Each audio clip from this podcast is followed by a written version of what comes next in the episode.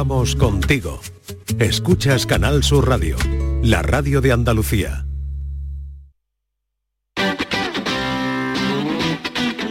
El pelotazo de Canal Sur Radio con Antonio Caamaño.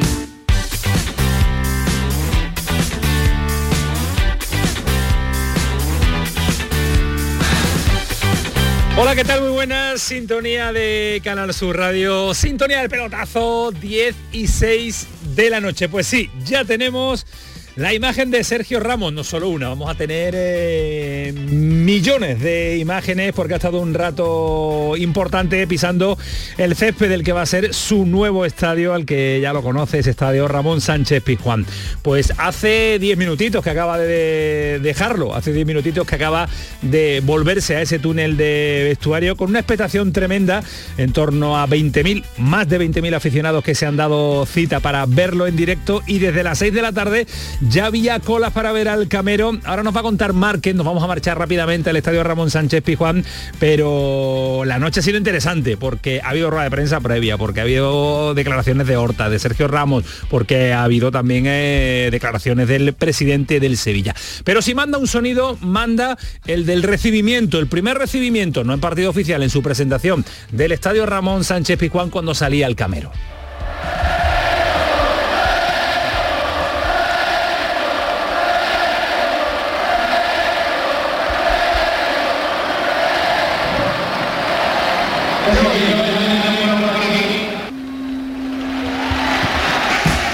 Este era el sonido, y, insisto, hace menos de 40 minutos. Allí sigue Márquez porque la noche ha sido larga, la tarde-noche ha sido intensa. Márquez, Pijuán, ¿qué tal? Buenas noches. Aquí estamos a punto de terminar esta fiesta con Todavía sigue. las últimas fotos. Ahora está con la familia y quiero preguntarle a Pablo Blanco. Pablo, qué día más bonito, ¿verdad Pablo? ¿Qué tal?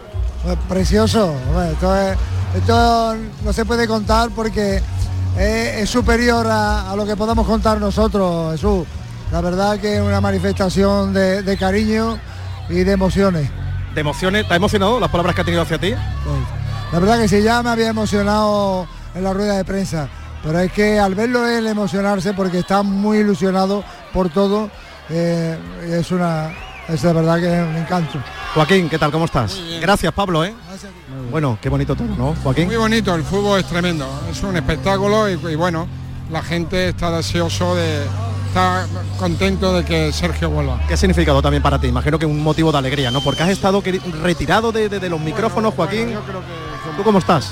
Eh, muy bien, contento, disfrutando, hacía tiempo que no bajaba al estadio, al césped y sobre todo pues ve a Sergio que vuelve a su casa y que bueno pues que va a ayudar seguro al Sevilla a crecer, ¿no? Y luego pues el presumir, como he comentado, de dos canteranos de la carretera de Utrera, dos campeones del mundo, eso se dice muy pronto, pero eso es muy grande, ¿no? Yo siempre presumo de una frase tuya en la pista de la de Funchal, de Madeira. Aquel viaje, aquel desplazamiento que decía, fijaros en este, que este va a llegar tela de lejos. Y señalabas una y otra vez a Sergio. Sí, es que Sergio se veía, igual que se veía a, a Jesús, igual que por desgracia Antonio Puerta, a, todos los- a José Antonio Reyes, pero se veía porque es que él quería triunfar, era un, era un jugador que tenía en- entre ceja y ceja que quería triunfar en el Sevilla. Va a triunfar, tú crees que ha firmado un año, pero tiene carrete, ¿no? Hay que ir paso a paso. Cuídate mucho, que te queremos mucho, Joaquín. Gracias, hasta luego. Gracias. Hasta luego. Bueno, pues permítame, Antonio, tenía que empezar así porque se iba. Ha sido darme paso y terminar el acto. terminar el acto. eh, imagínate, ¿no? Muchísima felicidad, Antonio. Estoy ahora mismo, pues prácticamente donde salen los protagonistas del Sevilla, en ese túnel de vestuarios. Ahora se retira Víctor Horta, la familia también de, de Sergio, que ha vivido una noche muy especial y que evidentemente, bueno, pues eh, ha cumplido el sueño, el sueño por fin de, de vestir la camiseta del Sevilla y de recibir el cariño de más de 22.000, que se dice pronto, ¿eh? Sí. Que se dice pronto. Así que hay muchos que se han retirado, pero todavía se está buscando esa última fotografía, ese último autógrafo, ese último balón. Están ahora mismo eh, tirando incluso alguna bufanda. Bueno, imagínate. Tengo por aquí la hermana. Antonio, ¿cómo se llama la hermana? Mi queridísima Miriam. Miriam, Miriam, Miriam, Miriam. Estoy que con, con Camaño. ¿Tú no eres Miriam? que imagino que muy contenta, ¿no? Lo de tu hermano. ¿no? Antonio, me da mucha vergüenza. Bueno, si Antonio me ha dicho que tú, eh, bueno, aparte de que te machacas en el gimnasio, imagino que muy contenta, ¿no? Sí, sí, estamos súper contentos y muy orgullosos de todo. Muchas gracias por todo. Gracias, gracias, gracias. Bueno, pues eh, se retira Miriam aquí con la presión de, también de, Juan Baeza. Bueno, ha sido un acto muy bonito, Antonio, muy entrañable. Han salido los capitanes, Iván Rakitic, eh, Jesús Navas, Pablo Blanco. eh, bueno, ¿sabes quién ha salido ¿Quién también? más? ¿Quién más? ¿Quién más? Cuéntanos. Antonio Camaño ha salido en el Sí, videomarcador. Eso me han dicho, eso me han dicho. Sí, sí, sí. Bueno, el hijo de Una Antonio Camaño. Espectacular a Hace pie de campo. 18 aquellos años, tiempos. madre mía. Aquellos tiempos cuando se podía saltar al campo y a coger una... ¿Te acuerdas cuando era reportero Exactamente, también? cuando uno era reportero, Bueno, tío, de, uno era de reportero y no salía al estudio. campo a entrevistar a Sergio Ramos, nada más y nada menos. Eso me han dicho pues que ha habido una foto imagen. ¿no? espectacular tuya. Ya, Has, ya, has bueno, querido también copar el protagonismo del acto, Antonio. Bueno, no, yo no, no. indirecta. Es imposible, es imposible hoy quitarle un ápice de protagonismo a la auténtica estrella. Eh, bueno, Márquez. ¿Ha terminado? Ya ha terminado, ya está, ya está. Mira, la conexión es eh, perfecta. Ha estado presente también eh, Antonio Puerta, muy presente en ese acto. Sergio Ramos siempre se acuerda. Ha estado presente Jesús Navas también. Son los canteranos, son campeones, son referentes del, del sevillismo. Y sí te quiero plantear, es uno de, de los debates que vamos ahora a poner encima de la mesa después de escuchar varios sonidos de lo que ha sí la jornada, Márquez, pero para liberarte un poquito, que sé que también tienes faceta tenística durante esta, esta noche, eh, ¿crees tú que el sevillismo hace borrón y cuenta nueva para lo que va a venir cuando eche a rodar la pelotita eh, oficialmente? Hoy aquí ha habido 22.000, Antonio, y tú has puesto el comienzo, el grito de Sergio, Sergio, Sergio. Hombre, imagino que todavía hay alguna cuita, eh, va a costar, va a costar, sobre todo con ese gol norte que hoy, por cierto, no ha sido ocupado. Es la única zona del campo que no se ha abierto ni grada alta ni grada baja, pero eh, el, más, el que más ha recibido la, pitada ha sido el presidente. ¿eh? El presidente cada vez que era mencionado o tenía o acaparaba algo de interés, eh, a la hora de saltar al campo me refiero, pues ha recibido una crítica tremenda, ¿no? Eh, pidiendo la dimisión por parte de, quizás ha sido lo más lo más desagradable ¿no? de este acto que ha sido muy bonito y que la gente pues ha, ha disfrutado, ¿no? Así que vamos a ver, en principio yo creo que la gente está contenta. Tengo por aquí un caballero, caballero, le voy a hacer una preguntita. ¿A usted qué le parece la llegada de Sergio? Hombre, yo lo veo muy positiva. Además, creo que mejora bastante el nivel del equipo y yo creo que en la defensa hace falta un, un artista como este. Dicen que nunca es tarde si la dicha es buena. Llega tarde Yo creo que llega un poquitín tarde, pero vamos, nunca es tarde, como tú has dicho. y feliz, ¿no? Imagino, ¿cómo cree que el, el estadio, porque me estaba preguntando Camaño, que cómo la gente lo va a recibir? ¿Qué cree usted que va a pasar? Ah, Yo creo que no, que esto ya nos rendimos a él. Yo creo que, que él se merece también, él mismo lo ha dicho, que hace mucho tiempo que, que él lleva preocupado por lo que pasó y, y hay que perdonar, hay que saber perdonar en esta vida. Pues muchísimas gracias, muy bonita esa palabra. Yo, buenas tardes. Bu- buenas noches, buenas noches. bueno, pues Antonio, la muestra de un aficionado, Pues ya sí. se retiran todo el mundo, 22.000, ¿eh? Más de 22.000, comenta el Sevilla que han venido. Bueno, Márquez, pues eh, nada, gracias por contarnos, hacernos esa fotografía y esos sonidos de Pablo Blanco, que en un ratito vamos a llamarlo, vamos a saludarlo también porque va a ser protagonista esta noche uno de muchos que tenemos para esta para este pelotazo y esta jornada en el que Sergio Ramos es el auténtico protagonista. Un abrazo, Márquez, después hablamos, si te parece. Venga. Bueno, tengo por aquí también a Ismael, o sea que... Ahora, ahora, eh, déjalo, Cuando, déjalo, cuando, déjalo, cuando déjalo tú quieras vamos con él también. que él está ahora en las labores de, Esa, está en de la color, encuesta, en las labores de encuesta. En el color. Vámonos al lío, porque no hay nada mejor que, como acaba de decir este último aficionado del Sevilla, que pedir perdón, hacer eh, bo- borrón y cuenta nueva, borrar todo lo que se ha dicho, vamos, hacer tabla rasa, que reconocer errores, pedir disculpas y hasta tomárselo con eh, humor, porque esa ha sido la nota predominante en una rueda de prensa que encabezaba Sergio Ramos, reincidiendo y volviendo a pedir disculpas si alguien se sintió molesto, determinados sectores del sevillismo, por lo que ha pasado en algunos que otros enfrentamientos con el Real Madrid. Ramos. Yo soy el primero que reconocí y vuelvo a reconocer ¿no? y, vuelvo a pedir disculpas al sector ¿no? de sevillismo que se haya sentido ofendido en su día por gestos que obviamente estuvieron mal. Al final pues esa juventud, esa madurez, esa pasión pues te hace cometer errores y lo mío obviamente fue un error. ¿no? Espero que, que sepan perdonarme y que a día de hoy venimos todos a defender el, el mismo escudo que llevamos en el pecho y Un nuevo mensaje de Sergio Ramos, por si no había quedado claro en esa petición de perdón permanente y de que, bueno, que se arrepiente de lo sucedido, se arrepiente de lo acontecido. También Horta ha pedido perdón por haberse equivocado en el mensaje lanzado durante tanto tiempo en la previa del fichaje de Sergio Ramos, el director deportivo. Que fuimos vehementes en nuestra negativa, no quisimos engañar. Que quizás teníamos que haber disminuido el tono de haber dejado siempre la puerta abierta. Pues sí, te pido perdón por eso. Que quizás tuvimos que a lo mejor no ser tan radicales en algunos comentarios. Pues sí, te pido perdón por eso también. Pero creo que al final lo más importante es que los clubes y los escudos están por encima de las personas. Pero con Sergio Ramos y con encima de todo, y muy por encima de Víctor Horta, del presidente, del vicepresidente, los escudos son lo más importantes. Los escudos son lo más eh, importante. Eh, otro discurso más, otro argumento más. Faltaba el del presidente, el de José Castro. El Sevilla por encima de rifirrafes, de riñas y de disgustos. El interés es la sociedad. Las personas en algunos momentos tenemos que decir lo que el club necesita que diga. Pero al final, lo ha dicho también Víctor, hay algo que está por encima de todos nosotros, que es el Sevilla Fútbol Club. Y ante eso, a veces uno se tiene que desdecir, a veces uno tiene que pedir disculpas y, y- hay que hacer lo que haya que hacer por la entidad. Eso es una realidad y, y eso se lleva dentro y lo llevamos dentro los sevillistas, como no puede ser de otra manera. Está muy claro el mensaje lanzado por todo el sevillismo, el de pedir eh, perdón cada uno, el que ha cometido, cada uno en sus errores, en el mensaje, en el discurso erróneo, en la equivocación, en el error, en lo que pasó. Hoy ha aparecido muchísimo esa palabra, la palabra perdón, en el discurso, en los tres discursos diferentes del presidente, director deportivo y del protagonista de Sergio Ramos. No sé si a partir de aquí, este, que, no, que se me entienda bien, el blanqueamiento que se ha hecho sobre la figura de Sergio Ramos, que además bien hecho, bien ejecutado y es lo que había que hacer, va a surtir efecto cuando eh, Sergio Ramos salte al estadio Ramón Sánchez Pizjuán. Yo creo que habrá sector, algún sector que se ha manifestado además eh, públicamente, se ha manifestado a través de un comunicado en el que no va a olvidar y no va a perdonar. Me parecería mal y me parecería mm, la libertad absoluta que tiene por hacerlo, pero bueno, cada uno que tome sus decisiones. Alejandro Rodríguez, te veo muy atento los sonidos, te veo ávido, ávido, ávido de, de- de- de opinar al respecto. Primera impresión, después vamos a ampliar, pero ¿qué te ha parecido el, eh, la puesta en escena del día de Sergio Ramos? Buenas noches, Muy buenas noches, Ramos. Eh, a Alejandro ver, lo- Ramos. Alejandro Ramos, Sergio Rodríguez.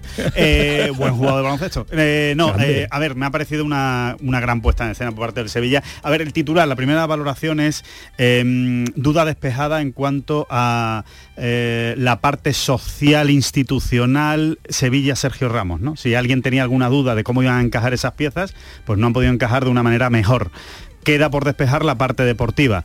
En cuanto a ese grupúsculo mínimo de la afición del Sevilla, aunque muy ruidosa, que es la de mm, Viris Norte, creo que no es ninguna preocupación. Es más, me da la sensación de que se pueden llevar un buen palo eh, si el día de las palmas empiezan a pitar a Sergio Ramos, porque creo que el resto del campo los va a callar.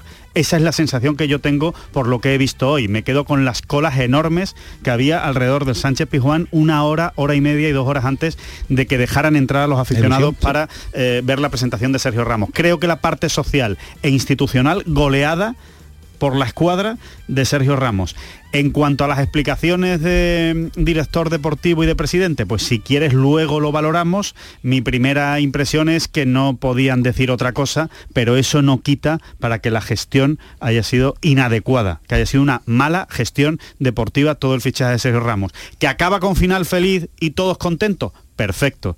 Pero cuando uno tiene que pedir perdón es porque evidentemente ha hecho las cosas mal se les perdona y no pasa absolutamente nada, pero, pero es verdad que las cosas se han hecho mal y, y pedir perdón pues era lo, lo mínimo ¿no? que, que- que les tocaba en este caso. Está bien porque es verdad que vivimos en una sociedad en la que cuesta, ¿no? Parece que cuesta asumir Correcto. los errores ¿no? que se cometen y está bien que dirigentes que parece que son intocables pues eh, bajen a la arena y, y- y se, y se muestren de esa manera humilde, ¿no? Pero, pero bueno, eso no quita para que la gestión haya sido eh, defectuosa y que Sergio Ramos realmente eh, tendría que haber estado en Sevilla hace un mes. Gestión defectuosa en la previa de este fichaje, gestión extraordinaria, y lo decía yo en el día de ayer, del sector comunicativo del, del Sevilla. En todo, ¿eh? en eh, la previa, en los vídeos, en el montaje, en el recibimiento, en cómo se ha ido gestionando esta llegada de Sergio Ramos, lo del día de hoy, tremendo también. De allí viene acelerado, no sé si ya publicado y con el enter dado para el diario El País, eh, mi don Rafael Pineda. Fali, ¿qué tal? Muy buenas. Hola Antonio, ¿qué tal? ¿Qué te, ¿Con qué te quedas? ¿Con las declaraciones, con el, con el entorno, con lo que había, quedo- con la gestión emoción. Sí, me quedo con la emoción, porque ha sido un acto muy emocionante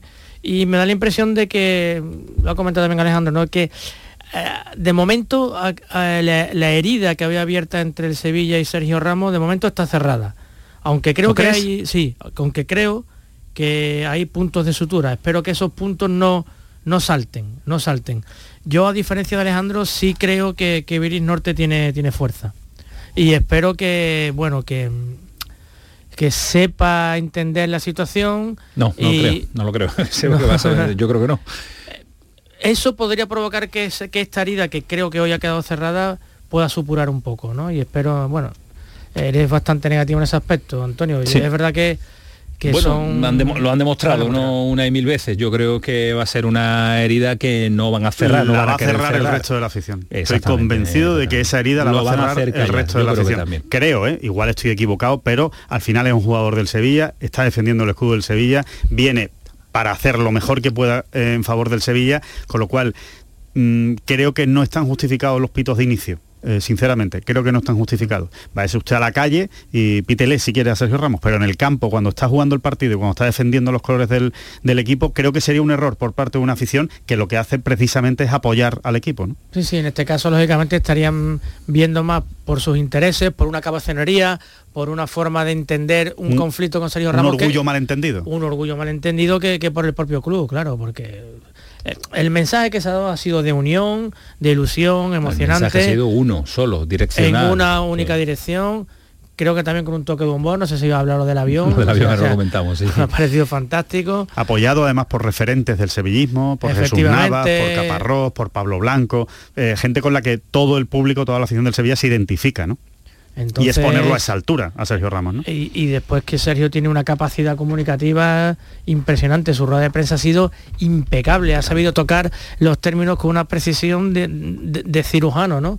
Y bueno, ha sido y, ha abordado, todos los temas que después lo vamos a escuchar porque ha hablado, no ha cerrado las puertas de la selección española, ha hablado del nido ante la posibilidad del nido buenamente que pueda volver al, Sevilla, ha hablado pues eh, de, Rubiales. también, de la situación que ha vivido el presidente de la federación. Después insisto que vamos a escuchar todos estos sonidos porque como dice Fali Pineda, no se ha escondido en nada y ha respondido absolutamente a todo con una categoría y, con una elegancia tremenda y con muchísima personalidad. Eso no lo vamos a descubrir de Sergio Ramos, lo que supone Sergio Ramos en cuanto a personalidad y derroche y presencia al equipo. O sea, yo creo que nadie podía esperar que Sergio Ramos estuviera hoy asustado con las ruedas de prensa que ha tenido que dar Sergio Ramos en Madrid y con la selección española y en fin, con en los fuegos en los que ha estado como para que esto le, impresione. ¿no? Después vamos a hablar con un hombre especialista también de una de las grandes empresas multinacionales, se llama Red Points y tenemos cita dentro de un instante con él para ver lo que supone también desde el punto de vista de redes sociales, lo que supone del punto de vista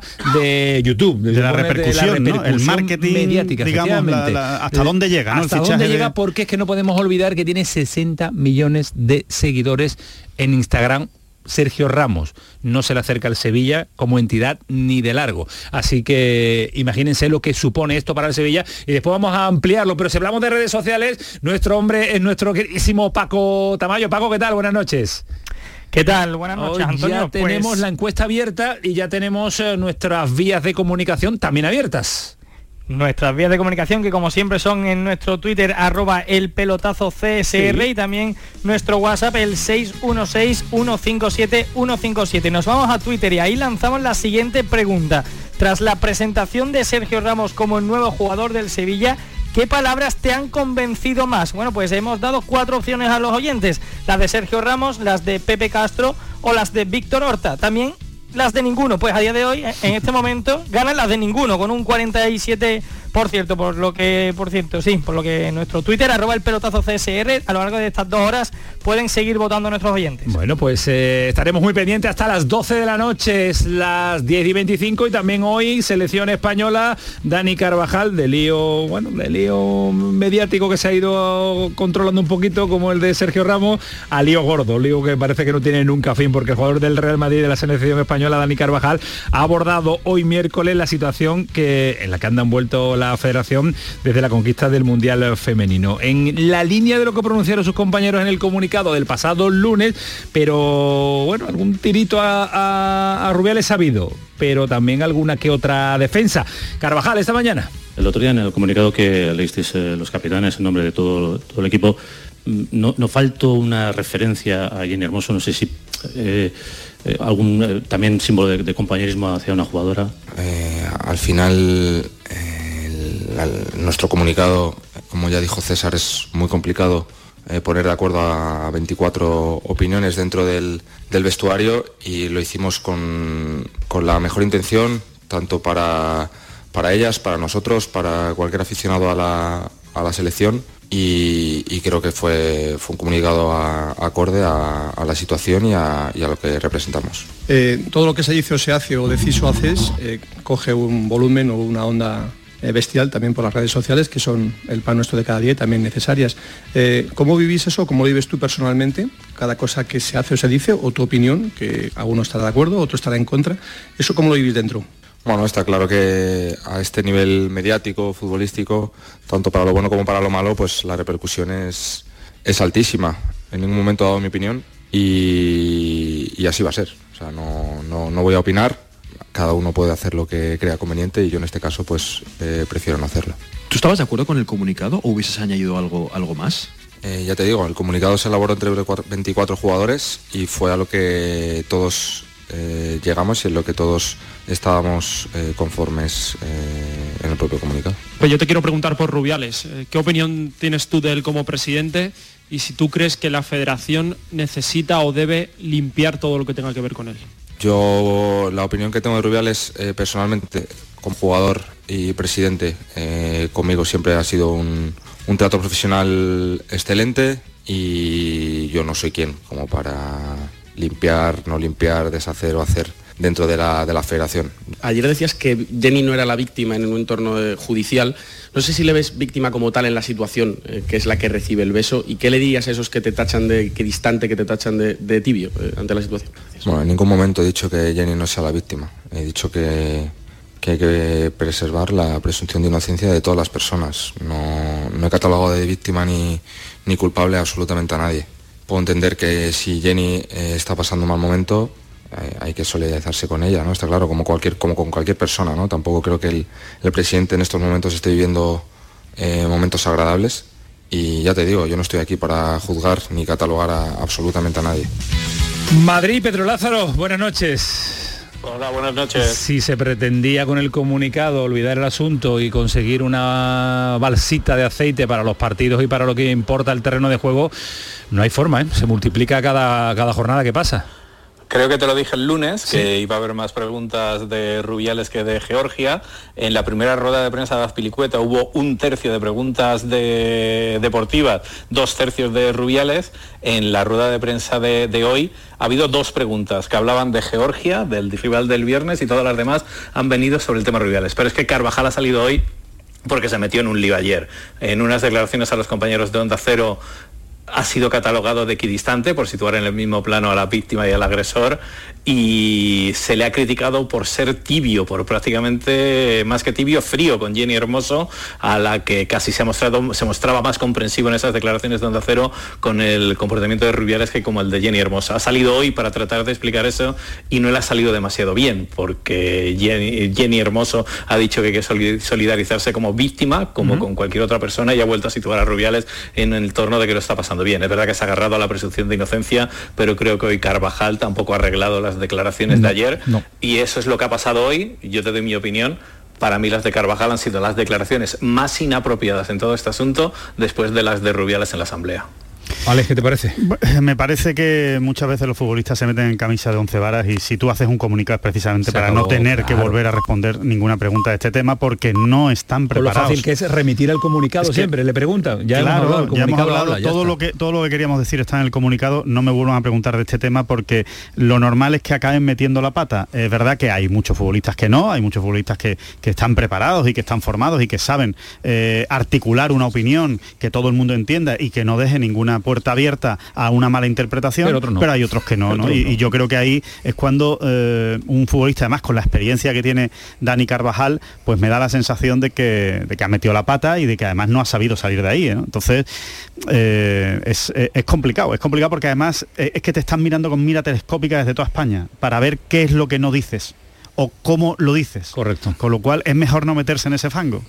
Ha estado tibio, ha estado torpe, como dice Pedro Lázaro, pero es un asunto que parece que no va a tener el punto y final. No va a tener el punto y final, eh, Pedro, eh, el asunto de Jenny Hermoso, porque hoy ha presentado ya la denuncia en la sede de la Fiscalía General del Estado por el beso no consentido que le dio Rubiales. Eh, ¿Qué significa? Cuéntanos, Pedro, que, que- que ya no es la vía deportiva, ya es la vía judicial, ¿no? Es la trascendencia que le faltaba al tema, que Sí. abandona la jurisdicción deportiva, donde seguirá el TAT estudiando la petición de inhabilitación que le ha hecho el gobierno, donde seguirá la suspensión de 90 días de, de la FIFA y los análisis de, de los acontecimientos que ella considera oportuna, pero es que entramos en la vía penal, es decir, entramos en otra dimensión en este escándalo Rubiales. Eh, la noticia se ha conocido hoy, Jennifer Hermoso, acordaros que ya abrió la Fiscalía Anticorrupción, la Fiscalía General del Estado un expediente y se le dio la posibilidad de 15 días a Jenny Hermoso para que presentase denuncia, para que se pensase si iba a plantear denuncia y hoy hemos conocido que la planteó ayer. Declaró en la propia Fiscalía General del Estado, presentó esa denuncia por un delito de, de agresión sexual, declaró en la Fiscalía para preservar su intimidad y su privacidad y hoy Sí. se ha conocido la noticia, por lo que ya la Fiscalía General del Estado tiene la herramienta que era la denuncia de la víctima para poder elevar una querella por un delito de agresión sexual a la Audiencia Nacional. Y Pedro, ¿Por qué a la Audiencia Nacional? Pues Claro. porque el, el delito lo cometió un ciudadano español en un país extranjero. Entonces esa jurisdicción, ese tipo de casos los lleva Vale. directamente a la Audiencia Nacional. ¿Y por qué hoy, Antes de Pedro? que acabe esta semana, dicen en la Fiscalía que van a presentar la querella. Irá a uno de los seis juzgados penales que tiene la Audiencia Nacional para llevar a cabo todos estos casos. ¿Y por qué, por qué se ha tardado estas dos semanas y poco, casi tres semanas? ¿Por qué, por qué hoy? ¿Por, por algún motivo jurídico o por, o por, o porque lo ha decidido así la propia Jenny? Porque se iba acercando el final del plazo. Eh, cuando se decidió abrir expediente desde la, desde la Fiscalía o abrir eh, la- las primeras diligencias, se pusieron en contacto con Jenny Hermoso y le, ofrecieron la posibilidad de, de- de declarar. Le dieron 15 días, ella se lo ha estado pensando y al final, pues ayer compareció ante la teniente fiscal de, de la Audiencia Nacional, que es la que va a llevar directamente el caso Jenny Hermoso y lo va a trasladar a los jueces. El juez llamará a declarar a Rubiales, estudiará todo el expediente y si lo admite a trámite y abre procedimiento, estamos en una causa penal contra el expresidente de la Federación Española de Fútbol, con la vía de la inhabilitación completamente abierta, incluso la de, la de una condena, no es un hecho podríamos calificar dentro de la tipificación especialmente grave, por lo que no habrá una pena de cárcel exagerada ni ingresará en prisión, pero se abre esa vía de la inhabilitación para ocupar cualquier tipo de cargo. Bueno, pues eh, dos vías, la deportiva, la judicial, para el presidente de la Federación Española de Fútbol, de momento apartado de, de su cargo. Gracias Pedro, un abrazo fuerte, cuídate mucho. Hasta luego. Hasta luego, adiós. Eh, y a todo esto, eh, ya conocemos a la, ya conocimos a la nueva seleccionadora del fútbol femenino, Monse Tomé, pero es que avanzan las horas y lo que intuía Ale- Alejandro Pessi, lo que nos decía el otro día, es que no termina de convencer, que a las jugadoras tampoco les vale este nombramiento y la situación se vuelve a enrarecer a pocos días vistas de que haya que dar una convocatoria. Alejandro, ¿qué tal? Buenas. ¿Qué tal, Antonio? Muy buenas noches. Así es, ¿no? No termina de convencer.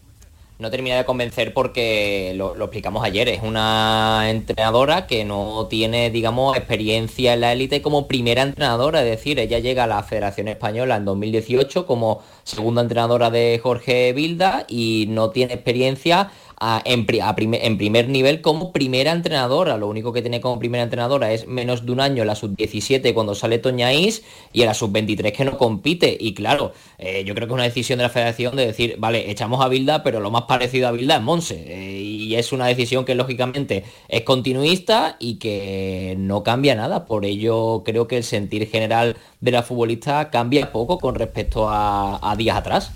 Pero eh, hay opciones de que pueda haber un cambio, es que sería ya, sería rocambolesco de que no, no llegue a debutar la actual seleccionadora o la federación va a imponer su criterio.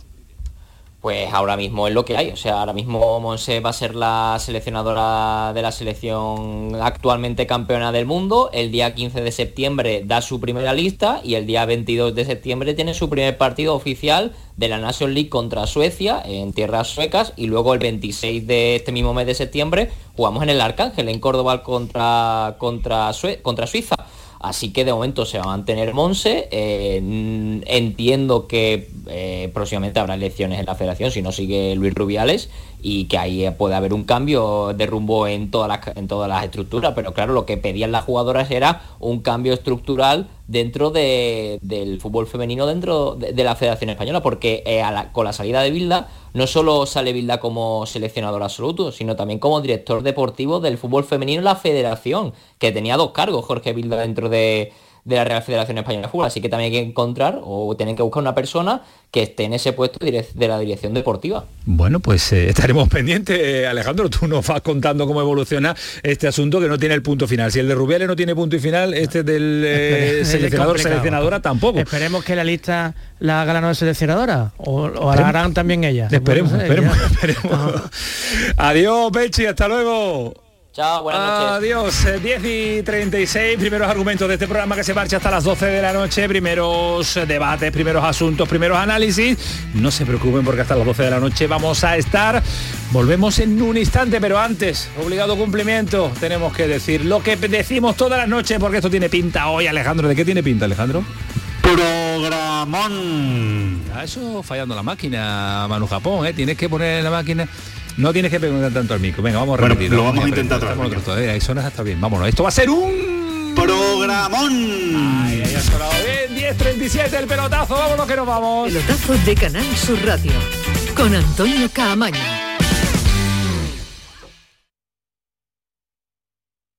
La mañana de Andalucía en Canal Sur Radio es actualidad, entretenimiento, análisis, diversión, servicio público. Es la vida de Andalucía. La mañana de Andalucía con Jesús Vigorra. Os espero de lunes a viernes a las 6 de la mañana. No faltéis. Canal Sur Radio, la radio de Andalucía. Canal Sur Radio. Sol Renovables, tu empresa de energía solar. Más de 20 años de experiencia en diseño, instalación y mantenimiento de placas solares y energías alternativas. Enchúfate al sol. ¿A qué estás esperando? Contacte con Sol Renovables para presupuesto de tu vivienda o empresa. www.solrenovables.com o 955 35 53 49. Del 7 al 10 de septiembre, 20 Pautrera, feria y fiestas de Nuestra Señora de Consolación. Del 4 al 9 de septiembre disfruta la música en directo. Paco Candela, Raúl, Pastora Soler, Las Migas, María Moriel, Juan Lu Montoya, María Espinosa, Las Soles, José Manuel Soto, Arte y Compás. Más información utrera.org. 20 Pautrera. Si estás cansado ya de tanto pagar entre gasolina, luz y ahora el tope del gas, venga, corre y llámame, que no hay tiempo que perder, nuestro petróleo es el sol y lo tienen que saber. Placas fotovoltaicas Dimarsa. Infórmate en el 955 12 13 12 o en dimarsa.es.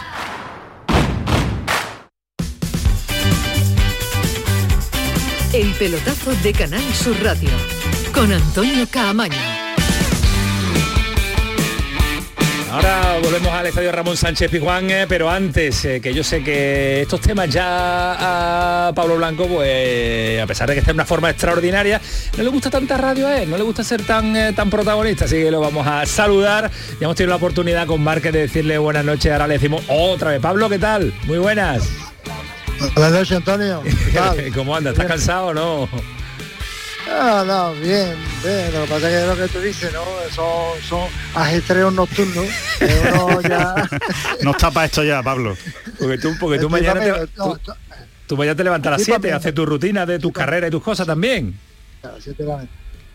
O sea, a las 7 de la mañana eso es impepinable, eh, sea como sea, pero, pero bueno, yo encantado de, sé, estar sé, contigo, tú lo lo sabes, sé, lo sé. y además os escuché allí, me encantó, me encantó Canal Sur, y estuve escuchando todo el programa desde las 10 hasta las 12, ¿eh?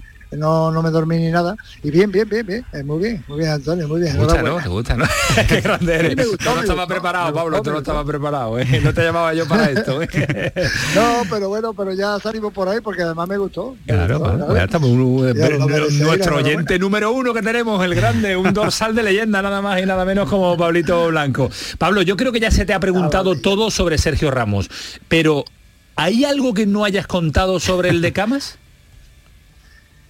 Bueno, yo creo que lo ha contado todo él, ¿no? Él está súper encantado, él es, una, una ilusión andante, ¿no?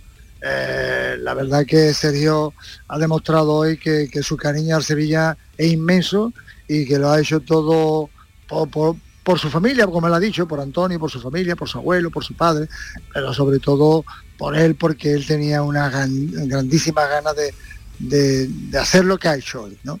De mostrarse tal como es él. Eh, él es un hombre muy racial, con muchísimo carácter deportivo, pero tiene, tiene ese, ese corazón sevillista que, que lo tienen que valorar la- los aficionados. ¿no? Mm, Me cuentan que Sergio ha dicho de los primeros que tienen que estar en esa presentación, si no el primero es mi Pablo Blanco.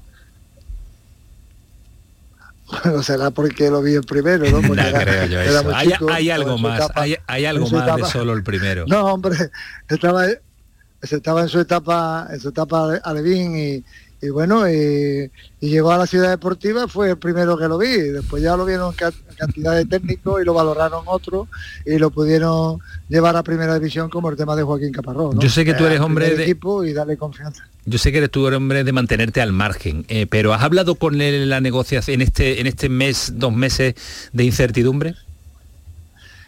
No, de negociaciones no. Yo negociaciones no. Sí he hablado con, con su entorno familiar. Eh, hemos, hemos, hemos apoyado lo que hemos podido, ¿no? Eh, tú- yo creo que tuve en el avión cuando me preguntó el padre, ¿tú también eres partidario? Le dije, sí, sí, soy partidario, soy partidario. Entonces, ¿eh? cuando íbamos para, o no, veníamos, veníamos, Veníamos, íbamos para- veníamos, para- veníamos, veníamos. para- veníamos, veníamos. Está- y, y dije, sí, sí, soy partidario. Soy partidario porque creo que nos va a dar un plus que lo necesitamos. En aquella época no lo necesitamos, pero ahora sí lo necesitábamos. ¿no? En aquella época iba todo viento, viento en popa, pero ahora sí se necesita, se necesita ese, esa experiencia, esa jerarquía, ese carisma que tiene, esa- ese don de liderazgo, porque eh, tenemos que arreglar el sistema defensivo que no, no ha funcionado hasta ahora. Do- dos muy rápidas, Fali. Una Sí. muy rápida que sé que Pablo sí, tiene que, nada, quiere llegar a casa. Primero, Pablo, a mí lo, lo que me ha sorprendido muchísimo es el cariño que te tiene Sergio, que ha sido espectacular hoy en, en la, en la- en la, Presentación. en la presentación y en la sala de prensa y, y habéis, mm, se ha comentado mucho el papel de Sergio ejerciendo liderazgo a, a los jóvenes, a gente como Gatoni, como, eh, como Nianzú. Eh, ¿Tú crees, Pablo, que, que Sergio puede ejercer bien ese papel, que incluso Pablo Alfaro lo ha reclamado, que tú en tu época también hiciste con otros futbolistas? Sí, hombre, claro que lo va a ejercer, ¿no? A él se lo hicieron, tanto Javi Navarro como Pablo Alfaro, es. eh, lo protegieron, lo protegieron bastante, lo protegieron como futbolista, ¿no? No como persona, como futbolista en el sentido del inicio. El inicio es, siempre es muy bueno contar con un veterano. Yo en mi inicio contaba con Enrique Lora, que nos apoyaba a todos los canteranos que subíamos al primer equipo. Entonces siempre es importante. Y yo sé que Sergio está por esa labor, ¿no? Él sabe que tenemos un equipo joven ahí atrás, que necesita, eh, necesita confianza y necesita ese, esa mano que lo dirija, ¿no? Y yo creo que ahí sí nos va a echar un- una muy buena mano al equipo y a la institución. Pablo, muy rápido, es una teoría que yo tengo y simplemente si estás de acuerdo o no. Yo creo que si hubiera o hubiese algún pito hacia Sergio Ramos o alguna crítica hacia Sergio Ramos en el primer partido de liga, creo que el resto del estadio se encargaría de acallar esa crítica. ¿Tú crees que eso va a ser así? ¿O, o en el fondo te preocupa un poco lo que pueda pasar? Yo creo que el eh, va, va a reaccionar bien el público. Yo creo que él se ha mostrado hoy tal como quiere que se muestre. Yo creo que él se va a hacer querer. Eh, queda todavía una semana y media para el próximo partido en el Sánchez Pizjuán. Y yo creo que él tiene recursos suficientes, porque lo ha demostrado hoy en la rueda de prensa, recursos suficientes eh, para, para darle la vuelta a cualquier ahora inconveniente que tenga o, o no amigo que tenga Hmm. deportivamente hablando, ¿no? Yo creo que sí, yo creo que sí. Él tiene, tiene muchas, muchas tablas, muchísimas tablas. Hoy ha estado enorme, en la red de prensa ha estado enorme, ha dado una masterclass de cómo se responde y yo creo que, bueno, ha quedado en evidencia eh, que él viene a, a- hacerle hacerle un bien al club, ¿no? En estos momentos que, que la verdad es que lo necesitamos, ¿no? Además que hay que ver la clasificación porque lo necesitamos. Bueno, Pablo, que no te molestamos más. Que muchísimas gracias, eh, oyente número sí. uno de este pelotazo de las 10 de la noche. Gracias. No, sé, no sé si era el número uno, pero sí os voy a seguir escuchando. Qué grande eres. Un beso, Pablo, que te queremos mucho. Adiós. Qué grande mi, mi Pablo Blanco. Sí, tenemos que decir que es verdad que el comunicado no dice los viris que le van a pitar, pero lo dice un comunicado. Después cuando uno va al campo, Claro. se pone la camiseta, se calienta, va perdiendo el Sevilla y pasa algo, pues puede pasar. Ya- ya Eso es lo lo que que nos referimos nosotros. Que Sí. a priori de inicio la idea de los aficionados del Sevilla es no pitar. Vamos a ver qué Vale. pasa en el campo. Bueno, Ya está, también te digo una está. cosa, hay muchas maneras de mostrar uno el descontento, no es solo pitando, ¿no? A lo mejor si de repente todo el estadio está gritando su nombre y hay una parte del estadio que no la grita, pues también es una manera de no mostrar apoyo, ¿no? O sea que no solo todo es pitar. Medina Ismael, Sánchez Pijuán, ¿qué tal? Buenas noches. ¿Qué tal? Muy buenas a todos. ¿Cómo te has escaqueado? Te hubiera dado tiempo de venir aquí de, De sobra. sobra. ¿eh? Está aquí Fali.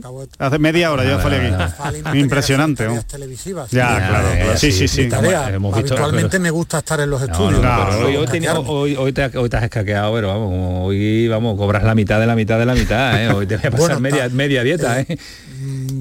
Gratis por ti tampoco lo hago. Lo que no piense la gente Yo no te he del dicho gratis, te he dicho de media yo- dieta. Pero casi. no no es que es que se lleva mucho lo de no el bien queda yo por ti día gratis no yo por Camaño tampoco iría, No, hablaría no, tú gratis no vas gratis, vamos, ni, ni a, ni a coger nada. Bueno, Ismael, tus sensaciones, tu, tu imagen de- del día intenso, porque yo creo que es el momento también de poner el punto y final y que el Sevilla se centre en lo deportivo, que tiene mucho, mucho, mucho que mejorar. Es verdad que la jornada efectiva, que la de ayer también, que la anterior, su llegada, eh, ya tiene que llegar la calma. Pero para, para poner el punto y seguido de momento nosotros a esta jornada, ¿con qué te quedas? Bueno, me quedo que, el carisma de Sergio Ramos y su personalidad eh, ha levantado la ilusión de un Sevilla como club que estaba tremendamente triste, de una afición que también estaba tocada por la cl- clasificación y lo que, y lo que ofrecía, y que el, el fútbol al final es un juego para que la gente esté contenta. Es verdad que la, gran masa o una parte importante de lo que has estado hoy en el estadio era mucha chavala, mucha chavalería joven, pero sí, sí he notado que el sevillismo, repito, y el propio club que transmitía tristeza, creo que el Sevilla en los últimos tiempos, eh, quitando el momento del título, pero llevaba mucho tiempo metido en un túnel de negatividad, de tristeza, de vender mal las cosas. Eh, bueno, sí es verdad que el carisma y la personalidad de Sergio Ramos, antes de que empiece a rodar la pelota y su rendimiento, sí ha traído alegría que le hacía falta a una afición y a un club que estaba tocado. Bueno, pues es el detalle, es verdad, que ha levantado muchísimo. Es verdad lo que dice Ismael, gente joven. Vamos a ver qué sucede con un, eh, con un partido de verdad. Pero yo creo, Yo creo que, yo no va creo a que no va a haber variar mucho. ¿eh? Creo que no va a haber ningún que- problema. que todo lo que se ha montado en torno a Sergio Ramos se lo merece y es verdad que está muy bien ejecutado y muy desde el bien punto de vista desde el punto de vista mediático al final el, el- el- el fichaje ha tenido ha tenido mucho de casualidad porque esa es la sensación que ha transmitido el Sevilla que no es un fichaje pensado ni ni ni, ni, eh, desarrollado durante meses Ese ha sido uno de traerlo. los errores. claro ha sido al final ha sido casi como un bueno venga lo traemos al final lo traemos y se ha demostrado que desde luego desde el punto de vista mediático e institucional ha sido un acierto. A mí me sigue quedando la duda bueno, del plano claro, deportivo. seguro, seguro. Vamos a ver cómo, que- cómo, cómo surge en el plano deportivo. Perdona, Ismael. Pero desde el punto la- de vista institucional y, y- y social y mediático, un 10. Eh, es que además yo creo que la única persona que de verdad ha confiado ha confiado y quería absolutamente jugar en el Sevilla era Sergio Ramos. Después han tenido que dar circunstancias, resultados, lesiones, verse obligado a llamarle, pero eh, yo creo que, que la persona de Sergio Ramos, por lo que ha ofrecido en la rueda de prensa, Fali que ha estado allí y después en, en el césped, es como si necesitara personalmente este reto para sentirse vivo. Porque al final eh, tiene todos los títulos del mundo, se va a exponer una barbaridad con rendimiento, que al final es lo que vamos a analizar, pero se va a exponer un montón, pero eh, yo creo que era algo que necesitaba él como persona, ¿no? Lo que ha transmitido en rueda de prensa y ahora queda el segundo capítulo. Yo pienso personalmente que va a jugar bien porque es un animal de eso te competitivo. Quería, de eso te quería y- preguntar, y- Ismael, y eh, y la pregunta que se hace mucho aficionado del Sevilla. ¿Está para allá para la liga? ¿Está para allá? Pues yo, yo creo que lo van a tener No, que pero, ganar, pero- ¿no? perdona que me ría, pero es que creo que son Sergio Ramos y 10 más. O sea, es que si, Sí, no, si Sergio no, Ramos no no, sé, es titular, el, primer partido contra Las Palmas, yo ya, yo Sí. ya es que lo he visto todo en mi vida. Vamos. Bueno, yo, pero bueno, yo creo que es algo que tienen que analizar, no ninguna ¿eh? tontería. Creo que, que las ganas de Sergio Ramos van a hacer que quiera jugar, pero lleva tres meses ¿eh? sin entrenar con el Solo una lesión, solo una lesión puede impedir Gudel que Sergio Ramos no juegue con Y las Sergio en la segunda parte, pues todo puede pasar. Sergio ¿Solo una Ramos y 10 más. ¿Tú crees? Hombre, Bueno, bueno, por bueno, favor. ya está, ya está, me gusta, me gusta, me gusta Yo que, tengáis tan claro que es Sergio con la, Ramos con y la 10 que más. se ha liado, Yo quiero si verlo ahora no de titular, desde luego, a mí me parecería increíble. Me parecería increíble. Y no creo que Mendilibar vaya a hacer eso. Yo creo que, lógicamente, si está medianamente bien va a jugar, pero primero por una sencilla razón, no por la que se ha montado, que también, como apuntaba Alejandro, es porque el Sevilla deportivamente está mal. Lo que pasa que al final tienen que saber también llevar a un jugador que eh, tres meses sin entrenar con compañeros. Ahora, el Sevilla necesita la versión de Sergio Ramos. Vale, Ahora, lo que pasa es que tendrán que analizar porque le vienen, creo que son cinco o seis partidos consecutivos al Sevilla. Eh, él ha entrenado, ¿eh? lo ha dicho hoy en rueda de prensa, leyendo entre líneas, él ayer entrenó a tope con el equipo y Mendilíbar, por su forma de entender el fútbol, no cree en los entrenamientos a media intensidad. Es decir, hoy ha vuelto a entrar a Sergio Ramos y le pide que entrene con intensidad. Claro, claro. Eh, lo que sí repito, para mí el titular es que Venga. el huracán de personalidad de Sergio sí trae antes de que la pelota empiece a funcionar alegría a un club triste. Bueno, pues eh, buen titular ese que te lo compro, Alejandro, te lo compro. de Estás aprendiendo, sí, estás aprendiendo de los Gracias, grandes profesionales que, que escriben. Más de Fali, pero venga, bueno. Ismael Medina, venga, venga, venga, venga para casa. Dice Alejandro que sí, que dice Alejandro que Ramos y 10 más. Dice Ismael Medina Ah, que hay que verlo. Ismael Yo se va quiero ahora verlo. con Sergio a cenar, seguro. Se va ahora. No, no, no, que va, voy a, No voy de no más, que Guadaira está esperando Pablo. con venga. Celia, Celia Adiós, Ismael. Medina, adiós, Adiós, Ismael Medina, adiós, adiós. Media dieta, ¿eh? No hay más, ¿eh? Fali, eh, 10, eh, Sergio 10 más. Sergio 10 más, Vale, claro, pues hombre, por supuesto. Pablo Alfaro, ¿qué tal? Buenas noches. Hola, buenas noches. Sergio y 10 más ya para Las Palmas. Si está bien, por supuesto. Ve cómo hay un entrenador, ve cómo hay un Con entrenador. la, Este, con la- pero, con la que se ha montado como para no ponerlo. ¿no? bueno, pero primero tendrá que decir Mendilíbar que tuvo a Sou y no lo puso, que tiene, que le cuesta a él y que nos va entrando poco a poco. Hombre, no vamos a comparar Sou con Sergio Ramos, pero le está costando a él eh, fichar, meter a los nuevos. No, y Sergio es nuevo. Bueno, nuevo, a ver, a ver, nuevo, co- conoce, conoce todo, conoce la carretera, conoce la puerta, los que le abren, más que Mendilibar. Y, y, lógicamente, a ver, eh, pero ya digo, he empezado a deciroslo con el condicional, sí, sí, porque yo creo que el gran, el, el único problema o peligro que puede tener Sergio es que, que pueda lesionarse, ¿no? Porque bueno, pues la edad que tiene, por como decís, por haber, por no haber hecho pretemporada, porque al final entrenas todo lo mejor que puedes, pero en el jardín de tu casa o, o con un entrenador personal, y eso es lo único que le puede lastrar. Por lo demás, vamos, yo creo que estamos todos de acuerdo en que es el mejor defensa con diferencia de la plantilla. ¿no? Así, tal cual. No tiene la menor duda.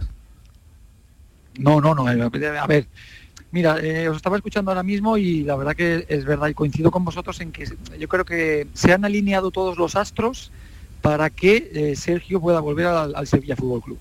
Por su situación personal, por la edad que tiene, porque, por bueno, pues que si Gatoni hubiese funcionado y marcado no estuviera lesionado, hubiese venido Sergio Ramos, No sabe. probablemente no Claro. que se ha dado todo eh, por, por la ficha que él ya, mm, eh, pues probablemente no le hace falta cobrar por muchas cosas, ¿no?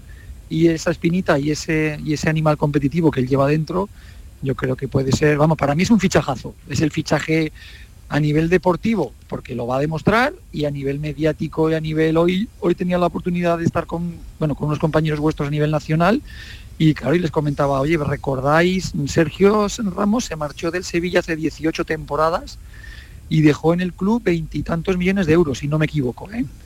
Eh, ¿Vosotros recordáis en la 23-24 en la que estamos ahora mismo algún club español que se haya gastado Nada. eso en algún defensa? Nada, nada, nada. Imposible. Imposible. Solo O sea, se- han pasado 18 el, años, el ¿eh? dinero de los defensas como tú y como Sergio Ramos se lo gasta solo Guardiola, que invierte, que invierte de maravilla en gastarse una millonada tras otra en, en centrada y los tiene allí, eh, los tiene a mansalva. ¿Algún detallito para mi queridísimo Alfaro? Sí, yo, yo le quiero preguntar a Pablo si eh, para ti es el mejor central de todos los que has visto, o eso son palabras mayores. Para mí, para mí, a- me puede el cariño que le tengo, lógicamente, Claro. porque es así, pero yo no veo tres defensas mejores que él en la historia del, del fútbol mundial. ¿eh? O sea, estoy hablando, con- si Sergio pone el currículum encima de la mesa, nos asustamos todos, ¿eh? Nos tenemos que ir a casa. Quizás Maldini, ¿no, Pablo?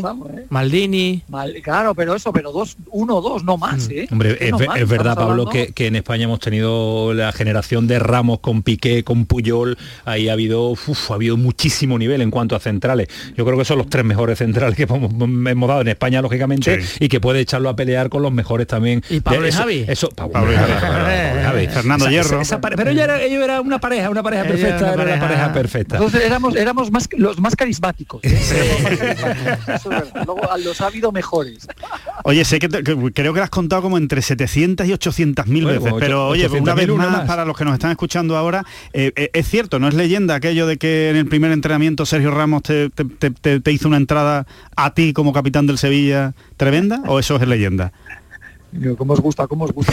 Me gusta la leña. No, no, a mí no, a mí no, a mí no. Ah, no fue a ti. Sergio, el- el- Sergio en un partido de estos de jueves Sí. del, del juvenil la- contra el primer equipo, a, a Darío Silva, Darío que delantero centro, además también tenía su WhatsApp.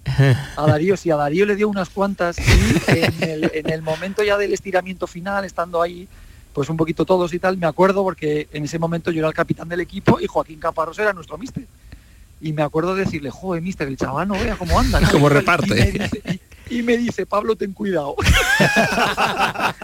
y yo capté el mensaje a la primera, 35 años, digo, uy, uy, uy, este va a ser No me, no me acerco, seguro". no me acerco a Ramos yo en Sí, un entrenamiento. no, y, que, más. y que cuidado con la titularidad, Y cuidado, es lo que le después estaba fue- diciendo. Eh, por ahí va, por ahí claro, iba por ahí. Caparrós está diciendo la, cuidado. prim- la primera acción de Sergio, no sé si Pablo se acordará, en, en Riazor, a, a- a- a Albert Soler, eh, al Soler, A Nanu, ¿no. a Luque, Nanu perdón, a Luque. Albert Luque. Albert Luque, Albert Soler, ya, ya también. Albert Luque, sí. O sí, sea, Albert sí. Luque lo le le pasa como un tren. La- el- su primera acción en el fútbol de élite lo revienta. No. lo re- No, no, es, eh, porque, porque Sergio es así. Sergio, yo siempre digo, aparte de muchísimas condiciones que él tiene y de errores que ha cometido, porque él también lo sabe, eh, es que Sergio ha vivido siempre entre, yo creo que está en- entre, entre una valentía eh, absoluta y, y una. Y manera- Claro, sí, Un porcentaje de locura tiene, sí, es verdad, sí. Muy bien. Se ha manejado en esa línea roja y que es muy, muy difícil, ¿no? Y él lo ha hecho, bueno, le ha sacado partido y claro, y estamos hablando, pues eso, pues, pues del mito. Yo creo que además ya un poco va hablando más, bueno, eh, igual de en serio, creo que para la Liga Española le viene muy bien que, rec- Sí, que reclutemos de nuevo a un campeón del mundo.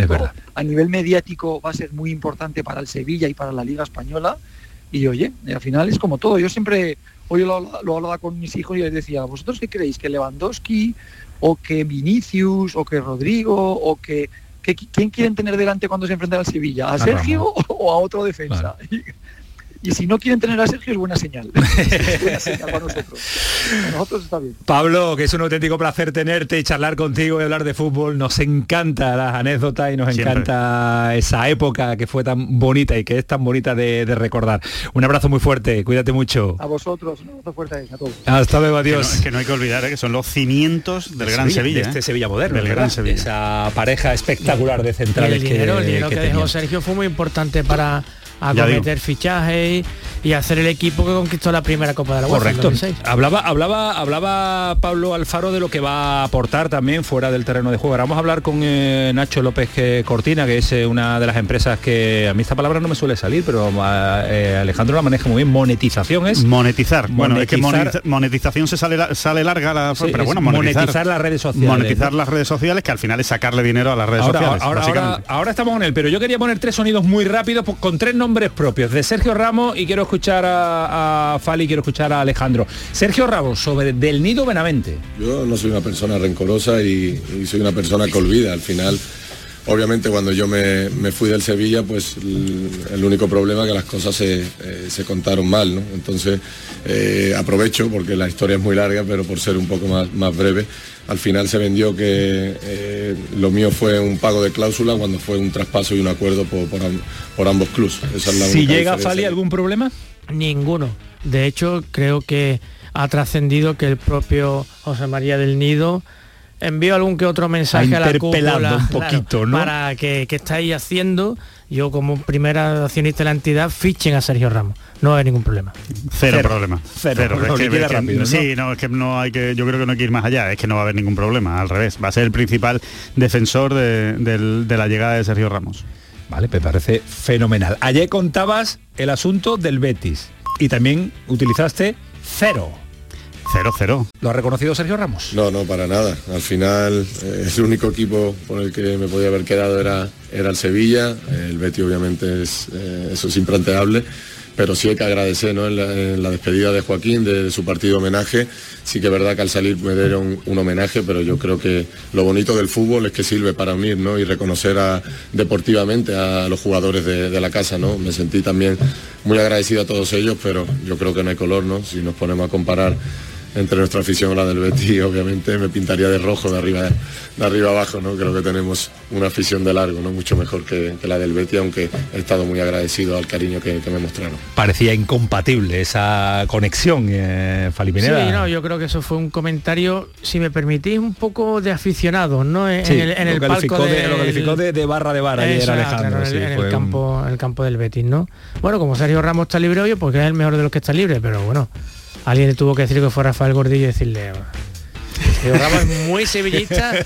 Bueno, creo que, le- que le ha sobrado esto de que Sí, es de largo la para mí- creo que le ha sobrado. el minuto uno de empezar a ganarse a su nueva. Para, mí es que el, único lunar de, en su de una, impecable discurso, ¿verdad? de una rueda de prensa magistral. Creo que no tenía ninguna necesidad de comparar. No, no hay que comparar. Para mí la mía es la mejor y punto. Y ya está. Y además No. es, es su día, es su día grande en el que no cabía ni comparativas ni cabía eh, otras aficiones totalmente respetables y también con sus jugadores queridísimos por parte de la afición del, que no es el único que se equivoca en esas cosas, ¿eh? que hoy Claro. se ha equivocado también alguno, alguno Sí, que otro que uno, del mundo cofrade. Selección, qué malo eres. Selección española. Cerrada puertas.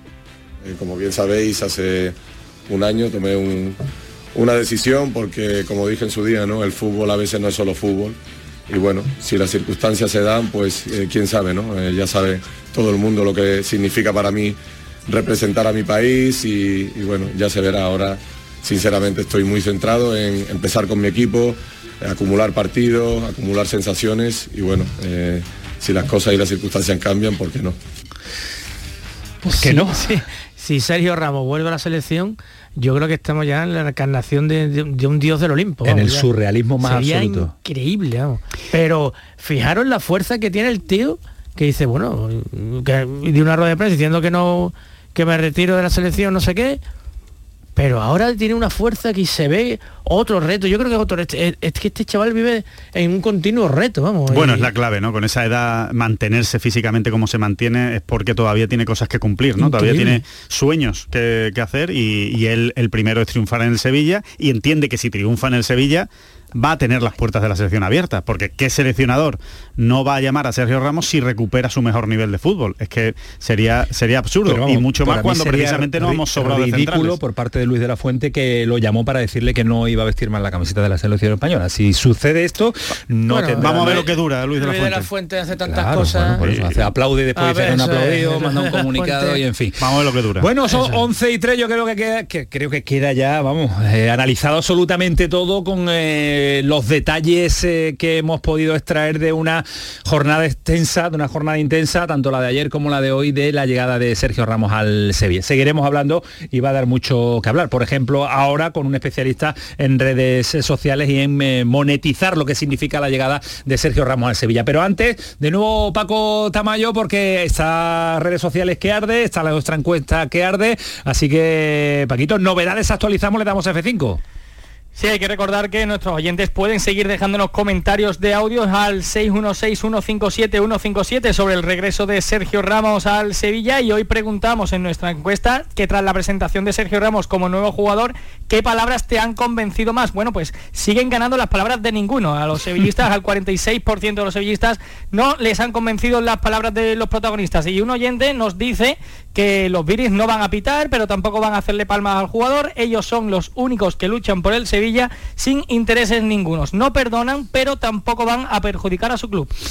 Bueno, pues eh, son las opiniones de nuestros oyentes en las redes sociales y en el WhatsApp también, que si quieren pueden dejar ese audio de voz eh, para que también puedan eh, salir en antena en este programa del pelotazo. Y a esta hora, sí, 11 y 4, eh, el término de monetizar de, Muy de moda. muy de moda, tenemos que entenderlo, tenemos que empezar a aplicarlo el mundo del fútbol, de hecho se está aplicando y seguro que va a haber eh, incidencia. Hay que recordar que Sergio Ramos tiene una cantidad espectacular de seguidores en sus redes Que sociales. ya no es todo lo de vender camisetas, ¿verdad? Dice, no, es que este jugador vende muchas camisetas. No, no, ahora se venden muchas más cosas. Hoy me llama Blanco Juanma y me dice, nuestro hombre para esta noche es eh, Nacho López Cortina y es de la empresa Redpoint, es el especialista que nos va a contar absolutamente todos los detalles eh, sobre, sobre este asunto. Nacho, ¿qué tal? Buenas noches. Hola, buenas noches. ¿Qué tal, Antonio? A ver, Nacho, queremos eh, entender un poquito lo que significa a través de las redes sociales, a través de las nuevas tecnologías, a través de todo lo mediático, la llegada de Sergio Ramos. Eh,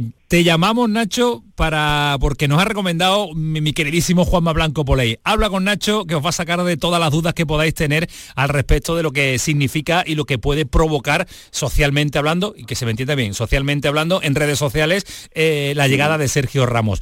Y además llamamos a un especialista en esto, en una empresa eh, puntera a nivel mundial, ¿no? Sí, exacto, así es. Mira, yo, eh, bueno, primero de todo, muchas gracias a Juanma por echarme el guante. Eh, mucho, mucha, con- mucha, mucha confianza ha tenido en mí. Espero estar a la altura Seguro. de, de lo que será habitualmente. Bien, nosotros trabajamos eh, en, en Red Points. Yo trabajo en Red Points, una compañía que es una empresa líder, como Sí. bien decías, en protección de contenido online. Eh, nosotros nos dedicamos principalmente a las réplicas de contenido, camisetas de fútbol, películas, eventos, protegemos contenido online, protegemos marca. Y concretamente la línea de negocio que yo dirijo es la que está especializada principalmente en monetización y protección de contenido en redes sociales, que es un poco el tema que nos toca a nosotros, ¿no? Lo que queremos eh, conocer, eh, Nacho, es, eh, por ejemplo, pues, todo esto como tú lo has explicado de forma extraordinaria, se llama monetización. El término de es monetizar, ¿no? Lo que significa eh, generar mucho flujo eh, en las redes sociales, le metemos también, no sé si considerar YouTube también una red social, pero casi. Eh, ¿qué, qué va a significar? ¿Qué impacto eh, a este nivel va a tener la llegada de Sergio Ramos? Porque claro, es que Sergio Ramos, si miramos los seguidores que tiene y lo comparamos con el equipo al que llega, a su equipo al Sevilla, es que no sé si lo multiplica por 10 o por, o por 100, es una barbaridad. ¿Esto se suma? ¿Esto es, una, eh, esto es algo que al Sevilla en, es- en este apartado tan importante hoy día le favorece mm, tanto como su llegada deportiva? Claro, esta es la, la gran dicotomía que hay cuando fichas un jugador tan grande, ¿no? Como Messi con el Inter o Cristiano con el, con el equipo árabe. Corres el riesgo de que el jugador no se quiera comprometer a colgar contenido en sus redes sociales de su club y por lo tanto no vas a nutrir a tu club con tus seguidores. Eso dependerá un poquito. Hoy en día lo que pasa, lo que pasa muy habitualmente es que los jugadores de fútbol tienen un activo más, que son sus redes sociales, y lo, lo to- lo toman como tal y lo explotan económicamente como tal y durante su carrera profesional pues le dedican el máximo de tiempo posible a jugar a fútbol y el otro poco a generarse una gran fanbase o una gran eh, una gran eh, gente detrás que les siga porque en el futuro cuando se retiren o más adelante podrán seguir explotando esa vía, ¿no? En el caso de Sergio Ramos, por verte un ejemplo muy rápido, pues tiene 61 millones de seguidores en, en Instagram. Solo en Instagram. Si contamos, lo comparamos, por ejemplo, con, con Ronaldo, con el clásico Ronaldo, no Cristiano, con Ronaldo, Ronaldo tiene la mitad. Imagínate, deportivamente hablamos de cosas muy parecidas, pero evidentemente Ronaldo es un icono. Tiene la mitad en sus redes sociales, lo que significa que ya Sergio cuando se retire podrá dedicarle mucho tiempo y, y- y, por lo tanto le entrará mucho dinero de sus redes sociales. Y a, y día, tenerlo- y a día de hoy, ¿qué suma el Sevilla, Nacho? ¿Qué se, qué se trae? Aparte de un futbolista extraordinario y un tipo magnífico y un eh, jugador de fútbol de máximo nivel. ¿Qué se trae en las nuevas tecnologías?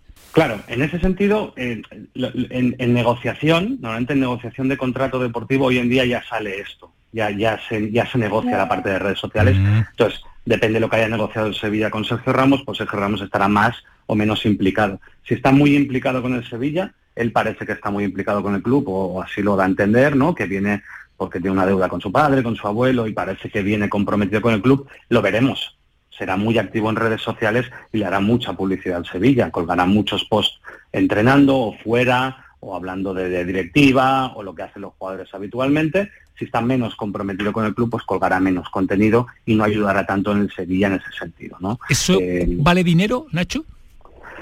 eso, eso vale dinero, tiene, tiene, tiene un, se le puede computar un precio a eso. Otra cosa es que entre clubes y jugadores se lo cobren. Te quiero decir, cuando vas a fichar a Sergio Ramos con el Sevilla, una de las cosas que se pone encima de la mesa son los 60 millones de seguidores que tiene Sergio Ramos, evidentemente. ¿De verdad que sale ya en los contratos? Se habla de esto, evidentemente, sí, sí, se habla del impacto. Sobre todo, bueno, el, quien creó esto un poco es Messi Cristiano, cuando ya dejaron Barça y Madrid, esos fueron los primeros grandes contratos donde PSG, por ejemplo, PSG pagó activamente porque Messi colgará una serie de posts muy seguidos durante 15, 20, 30 días al principio y triplicó sus seguidores en redes sociales. Y a eso se le puso un precio, se pagó y y a Messi se le pagó. De hecho, el caso Neymar, no sé si lo tenéis muy, muy, muy a la mano, pero Neymar en el nuevo club donde va a entrar a jugar va a cobrar medio millón por cada post que cuelgue. Y ahí así que está abierto el precio incluso, ¿no? Entonces, eh, creo que nosotros no estamos en este punto en España, quiero decirte. Sí que es verdad que Sergio Ramos viene a traer, aparte de, de lo- la parte futbolística, viene a traer la parte de redes sociales. No sé cuánto definido va a estar eso. Yo creo que va a estar poco definido. Va a ser más un tema de que Sergio Ramos se quede implicar o no con el club y le ayude. Pero evidentemente lo va a notar el club. Lo va a notar muchísimo. Vosotros eh, medís, mon- monitorizáis eh, la incidencia también, lógicamente, de, de- de un club, lo, lo que llamamos trending topic también. Y si me equivoco, me corriges, porque todavía nos cuesta a determinadas edades entender eh, la terminología tan, tan técnica. Eh, pero, eh, ¿ha incrementado eh, el Sevilla sus eh, seguidores en las redes sociales? ¿Lo habéis podido monitorizar esto, Sí, sí, sí, ya, ya, ya, se, ya se puede ver eso, ya se puede ver, evidentemente. Hay un crecimiento, no es un crecimiento exponencial porque no es un fichaje sorpresa, eso sí que hay que tenerlo en cuenta, cuando es un fichaje muy sorpresa. Nosotros, por ejemplo, eh, hemos traba- trabajamos todavía con Real Madrid Juve y vimos el cambio de Cristiano a la Juve. Lo vimos in situ con analíticas en- encima de la mesa. Eh, El Real Madrid ganó seguidores también cuando se fue Cristiano. Imagínate, porque es el, propio hecho de que se hable de algo ya genera movimiento y genera suscriptores, ¿no? O sea que, que- por ese lado se puede notar. ¿Cuánto se va a notar en, ca- caso de Sevilla? Prácticamente el 90% del crecimiento en sus redes sociales lo podemos ver en, en un máximo de una semana. La primera semana es donde vamos a ver todo el auge porque están todos los medios hablando de ello y porque la gente se va a empezar a mover mucho. La primera semana, los primeros siete días es donde podremos monitorizar bien eh, cuánto ha crecido eh, el Sevilla con redes sociales y luego de los siete días para adelante lo que podemos ver es un crecimiento más residual dependiendo de cuánto comprometido esté Sergio Ramos colgando contenido, de cuánto está implicado deportivamente, que entiendo que va a ser todo, pero cuánto puede aportar al equipo, cuántos buenos momentos puede aportar y evidentemente como siempre si la pelota no entra... eh, no entra nada. Eso, eso también se habla ¿eh? en el sector digital. También, yo sé, también, de, yo sé de equipos, yo sé de equipos que si no les entra la pelota te lo dicen, no entra la pelota y yo por mucho que meta aquí dinero y metamos promociones aquí no hacemos nada, ¿eh? con lo digital. sí. ¿Cómo, cómo ha avanzado el, el fútbol y cómo ha avanzado el deporte, Nacho, de, de- de contratos de los jugadores, después la venta de camisetas, el marketing y ahora otro valor añadido, que es también las redes sociales. Voy con tantos seguidores y eso se pone encima de una mesa y se puede negociar eh, como, como un añadido al contrato. La verdad que nos, nos sorprende, a mí por lo menos me ha sorprendido que nos eh, presentes esta, mm, eh, estas novedades que eh, existen ya, que son reales, que se van con, con- con- con seguidores también para incrementar tu valor en el mercado. La verdad que me- nos sorprende. ¿eh? Totalmente, incluso te diré más, es que ya se empieza a desgranar qué tipo de seguidor tienes. O sea, se puede llegar a, a lo que se dice a targetizar qué tipo de seguidor tiene y Sergio Ramos hay que, se puede llegar a saber eh, en, el global de sus redes sociales qué tipo de audiencia tiene detrás y por lo tanto qué tipo de sponsor puede patrocinar contenido Sergio Ramos o en qué países puede impactar más o menos y eso afecta también directamente a la venta de, camisetas con la camiseta de Sergio Ramos. O sea, tú puedes ver desde los 60 millones de Sergio Ramos como tenga 10, 12 millones de países de, de sudeste asiático, hay de sudeste asiático, de, países de árabes, Arabia Saudí, lo que sea, ya verás como tranquilamente va a haber una colaboración del Sevilla con una camiseta enfocada más a esos países. Eso, eso ya, ya pasó en su día con China, con el Real Madrid, que es una camiseta con un dragón. eh, esas cosas ya se analizan desde hace un tiempo. Ya no solo de los 60 millones de Sergio Ramos, sino esos 60 millones quiénes son, cómo son y cómo interactúan con Sergio Ramos. Qué barbaridad. El Sevilla, y con esto termino Nacho, eh, no tiene publicidad en la camiseta. ¿Puede venir ahora con más interés alguien después de la llegada de Sergio Ramos? Siempre suma, siempre suma. Lo que pasa es que yo creo que este tipo de acuerdos, eh, no soy experto tampoco en el sponsorship, pero yo te diría que este tipo de acuerdos, si no han venido ya ahora, es complicado que ahora arrancando liga eh, entre un sponsor para camiseta principal, porque eso se, se está vendiendo muy caro últimamente y es, es- complejo. Es complejo, pero evidentemente suma, claro, cada, cada set nuevo que tienes en tu equipo, cada persona nueva que tienes eh, con un buen nombre que pueda vender camisetas atrae, atrae marcas 100% siempre. Sí, sí. Pues Nacho, ha sido un auténtico placer eh, eh, tenerte este ratito de radio aquí con nosotros en el pelotazo. Nos ha abierto los ojos, nos ha encantado todo lo que nos cuentas y, y lo bien que nos ha contado. Así que Genial. darle la enhorabuena a Juanma Blanco Poley, que no se me ha equivocado Hombre. cuando me ha facilitado tu, tu contacto. Mm, nada, Antonio, Red Points, cuando- Red Points, Red en Points, cuenta. Red Points, una empresa, sí, sí. Barcelona, Estados Unidos, estamos en, en bastantes sitios. Y nada, Antonio, gracias a ti también por tu tiempo. Cualquier otro momento que tengáis cualquier duda, pues mira, siempre estoy abierto a, a que lo comentemos. Un auténtico placer, Nacho. Buenas noches, gracias. Gracias, buenas noches. Adiós. El pelotazo de Canal Sur Radio con Antonio Caamaño. Frutos secos Reyes, mucho más que pipas. Disfruta con nuestra deliciosa variedad de frutos secos, snacks y golosinas en los más de 35.000 puntos de venta que tenemos en Andalucía o en frutosecorreyes.es. Ah, y ahora con tu pedido a partir de 20 euros, te lo llevamos a casa gratis. Frutos secos Reyes, tus frutos secos de siempre. Aquadeus, ahora más cerca de ti, procedente del manantial Sierra Nevada, un agua excepcional en sabor, de mineralización débil que nace en tu región. Aquadeus Sierra Nevada es ideal para hidratar a toda la familia y no olvides tirar tu botella al contenedor amarillo. Aquadeus, fuente de vida, ahora también en Andalucía. Hambre de librerías, de bibliotecas, de devorar novelas y cómics. Hambre de bailar y ver bailar. Alimentarnos de teatro, de ópera, de zarzuela, de conciertos, de museos y exposiciones. Hambre de aplaudir. Hambre de renacer, de revivir, de reencontrarnos. Cantar, leer, escuchar, mirar, vivir. Emocionarte a boca llena. Hambre de cultura. Ministerio de Cultura y Deporte. Gobierno de España.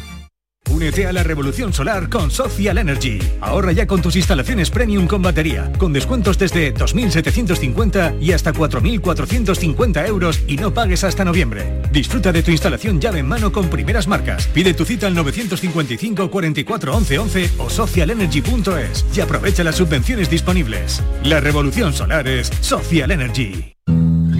En la página 3 del libro del bien vivir se dice que cuando viajas, no importa si recorres 30, 500 o 10.000 kilómetros, tampoco el destino. Lo que importa, quizá lo único, es con quién lo hagas.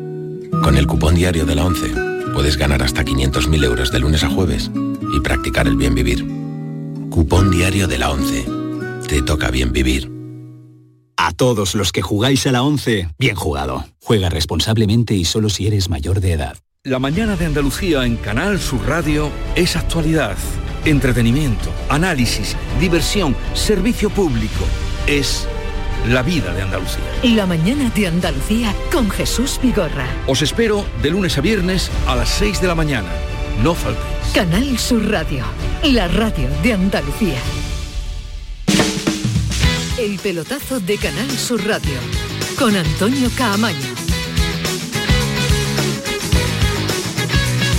11 y 17, el pelotazo sigue hasta las 12 de la noche. Eh, los que tenemos apellidos raros, María, es que mm, eh, están toda la vida preguntándolo.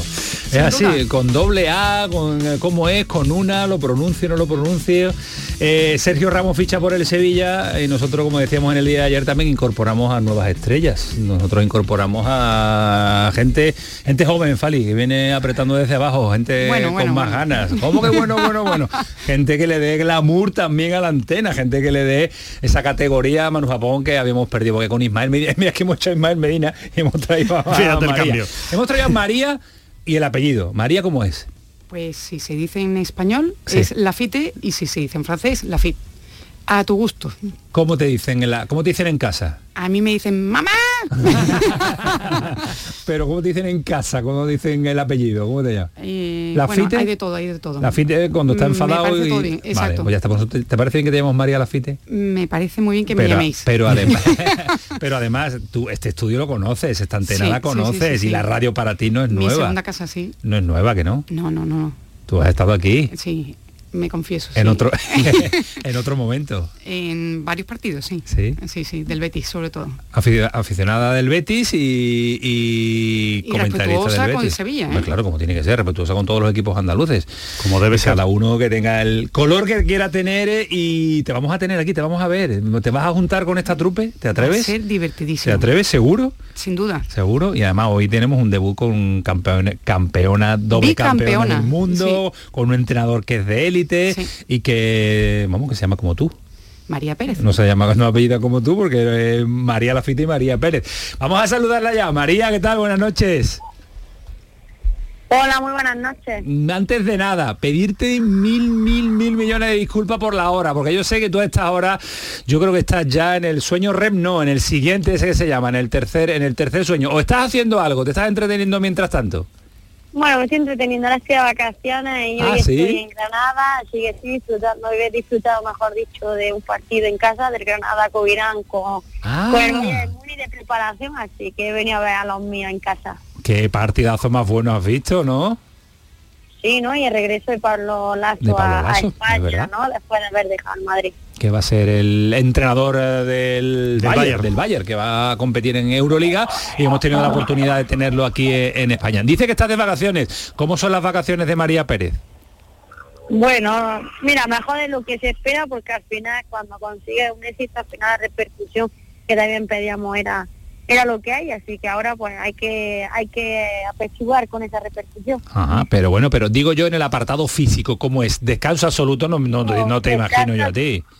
Bueno, no paro, pero sí descanso absoluto de deporte también para recuperar un poco la, la pequeña lesión que, que tuve allí eh, preparando el mundial y durante el mundial y ahora unos descansos unos días en Mallorca con, con mi mujer. Ah, descansando en Mallorca, qué maravilla. ¿Y, y el entrenador te mete mucha prisa, ya está dando, ya está dando ahí, apretando María, vámonos que nos vamos, ¿cómo se porta Jacinto? Se porta muy bien. Hay una semana que hay que descansar todos para él incluso, que nos viene bien y bueno, y el sueño pues de arrancar con mi segundo juego olímpico y su segundo juego. Qué alegría. Jacinto, ¿qué tal? Buenas noches. Hola, muy buenas noches. Que dice que, que le quedan todavía 10 días de descanso absoluto. o más. Sí, os lleva contado, os lleva contado con mucha precisión. ¿Que le, le has dado vacaciones? Mira, ella es una, una atleta muy disciplinada y con una rutina muy muy buena, es decir, para ella unas vacaciones lo mismo la vez tomándose una hamburguesa y está bebiendo agua, decir que cuando una persona es tan responsable y tiene una disciplina ya de por sí unos hábitos tan saludables, pues el entrenador puede estar tranquilo y ella puede estar tranquila que en el momento que retomemos la, la- el entrenamiento, ella retomará en las mejores condiciones. Mm, para nosotros una hamburguesa puede caer una o dos a la semana, para María Pérez que una o dos al año, ¿no? O, al lustro.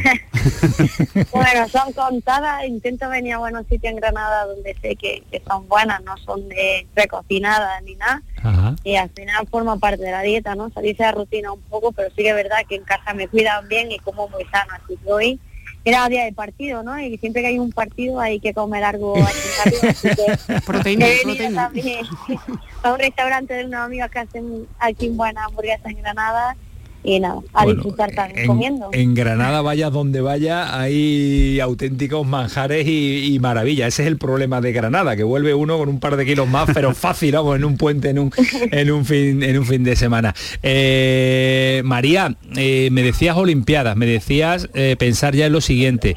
Pero todavía no se ha olvidado esto, esto no se puede olvidar, porque a mí, eh, y lo hablaba con María, y lo hablaba con María Lafite ahora. Buenas eh, noches, María. que- que- Encantada de saludarte, Tocaya. Es, eh, me gustaría darte mi más sincera felicitación y, y decirte que soy una fan incondicional tuya y soy una persona que, que, por supuesto, somos, creo que somos muchos los que seguimos tus marcas y tus logros y que sepas que no solamente se ve fútbol, también se ve otros deportes.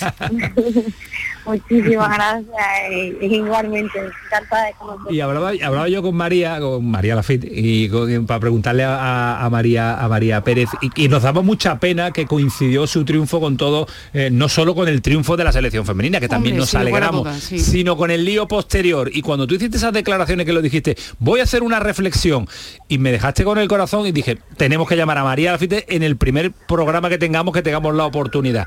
Y quiero que, mm, que le des enjundia, que le des importancia y que te manifiestes. Venga, vámonos, que nos vamos.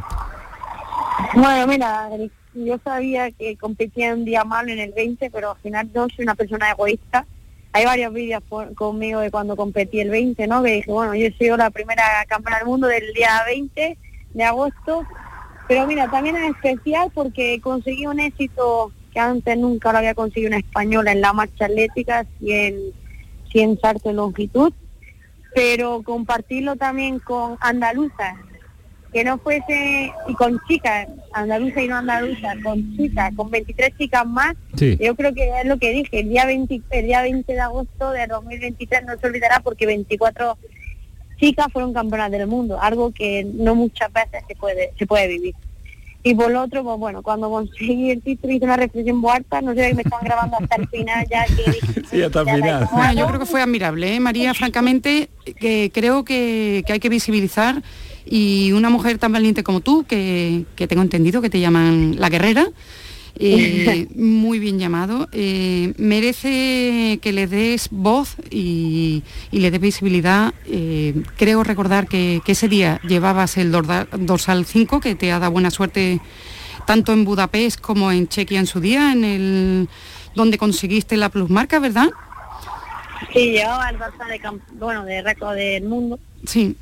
Y bueno, al final, mira, visibilidad, no, me da rabia que a veces, la, bueno, en este caso, deportistas no puedan disfrutar de algo que han conseguido estando dos meses fuera de casa, ¿sabes? Solo lo pueden, solo podemos saber la gente que hemos estado fuera de casa mucho tiempo, que sabemos el trabajo que, que ellos conllevan.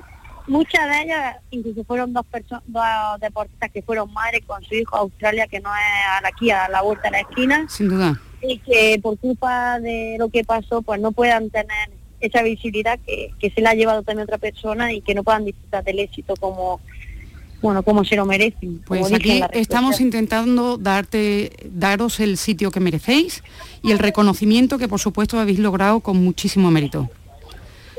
Eh, María, yo quería ah, realizarte un par de preguntas y bueno, de, de fondista amateur a fondista campe- bicampeona del mundo. Eh, saber en primer lugar el, el muro en el 20 marcha y en el 35 cuándo aparece, porque en el maratón es aproximadamente en el 20-30. bueno tengo la suerte que tengo un gran entrenador y nunca he sufrido un gran muro. Sí. También eso se entrena no en los entrenamientos es verdad que en el 20 pues iba un poco más sobrada que el resto y solo tiré el último 5000 porque bueno sabía que me quedaba otra prueba y tenía que llegar lo máximo posible. Y en el 20 y en el 35 tampoco sentí mucho leche. Sí que bajé el ritmo en los últimos cuatro porque pensaba que me quedaba una vuelta menos por la campana que me dieron cuando me quedaba un- otra vuelta.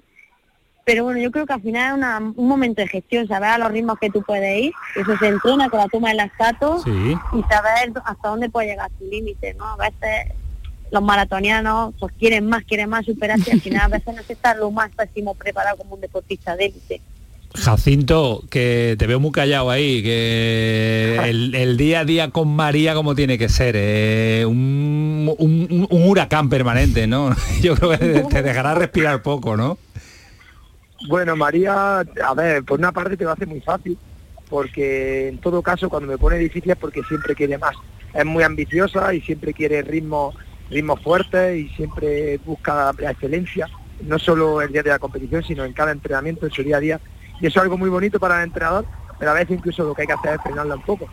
Y Frenarla. por supuesto, incluso sin alguna sesión, yo creo que ha sido suficientemente eh, buena o satisfactoria. Y si ella hay algún factor que todavía cree que se podría haber mejorado más, pues se va con ganas de todavía de, con la, de, de que puede mejorarlo. Entonces eso es muy bonito y es muy bueno en un entrenador tener una atleta como ella tan disciplinada, con tanta capacidad de superación que tiene, con tanta entrega y tanta lucha. Y luego, como te he dicho, ha llegado a un, a un nivel de madurez ahora increíble que hace que sea una profesional en su día a día y que no le cueste, que sea una rutina más de su vida. Y eso pues hace que tengamos una, una talento y un talento pero con mucho trabajo detrás y que es única en el mundo a día de hoy. Estás trabajando ya en la planificación de lo que está por venir, nada más y nada menos que unas Olimpiadas. ¿Eso ya está en la cabeza de- del entrenador? Pues sí, porque además eh, los últimos años ya hemos ido haciendo nuestros núcleos de entrenamiento más importantes y tenemos que tuvimos que enviar incluso en la previa a este mundial una planificación de dónde íbamos a tener concentraciones este año, que de hecho Sevilla ha sido uno de, de nuestros grandes descubrimientos en este último año y volveremos incluso por tres, por tres mini concentraciones de, de dos semanas o tres semanas a lo largo de este año. Y hemos tenido que presentar esa programación, que hacer ya la reserva en los diferentes sitios como Sierra Nevada, Sí. la Costa de Granada, Torrevieja Ah, claro. y Sevilla. Y luego Francia, Fonromeo y la última parte ya para quitarnos las altas temperaturas que vivimos aquí. Y a partir de ahí pues ya hemos tenido que pensar en los mesociclos que vamos a trabajar. Pero bueno, el desarrollo irá luego en función a- al primer punto de, de- al punto de partida donde iniciamos la temporada y que bueno, que el punto de partida a priori va a ser va a ser mejor que nunca porque tanto físicamente como emocionalmente María parte de unas condiciones muy buenas. Alejandro. Jacinto, buenas noches. Buenas noches. Una pregunta eh, que mm, mm, tengo curiosidad.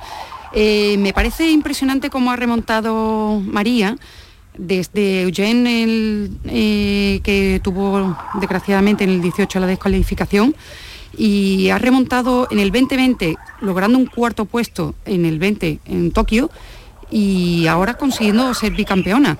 ¿Cómo se logra eso? ¿Cómo se gesta y cómo se trabaja? Pues a ver, eh, se gesta yo creo, como te decía, con una atleta como ella, con ese talento y siendo una inconformista, es suponiendo que cada año hay que siempre buscar puntos de mejora. Está claro que cuando salió como salió el verano pasado, los puntos de mejora y los cambios fueron un poco más radicales que en otros momentos, que en otras temporadas. Y yo creo que era parte propia de la evolución de, de una atleta que de pequeñita no ha dejado cada año de mejorar y de sacar excelentes resultados y hasta que llegó este punto de inflexión que nos ha hecho mejores. Yo decía, "Ma- la María de ahora, una María 5.0 es mejor. Bueno, se ha readaptado de la marcha atlética rápidamente. Claro, eh, em- ¿Cómo? Se ha readaptado muy rápido de la marcha atlética. Sí, sí, porque eso te digo, es mejor que lo que, que la que hubiese sido en caso de que no hubiésemos tenido ningún inconveniente, ningún problema técnico en Estados Unidos, porque esto ha hecho que busquemos no dos puntos ni tres puntos, sino diez puntos de mejora técnico, gracias a todas aquellas personas que nos han rodeado y que han querido ayudar a María en este proceso, porque al final somos un equipo.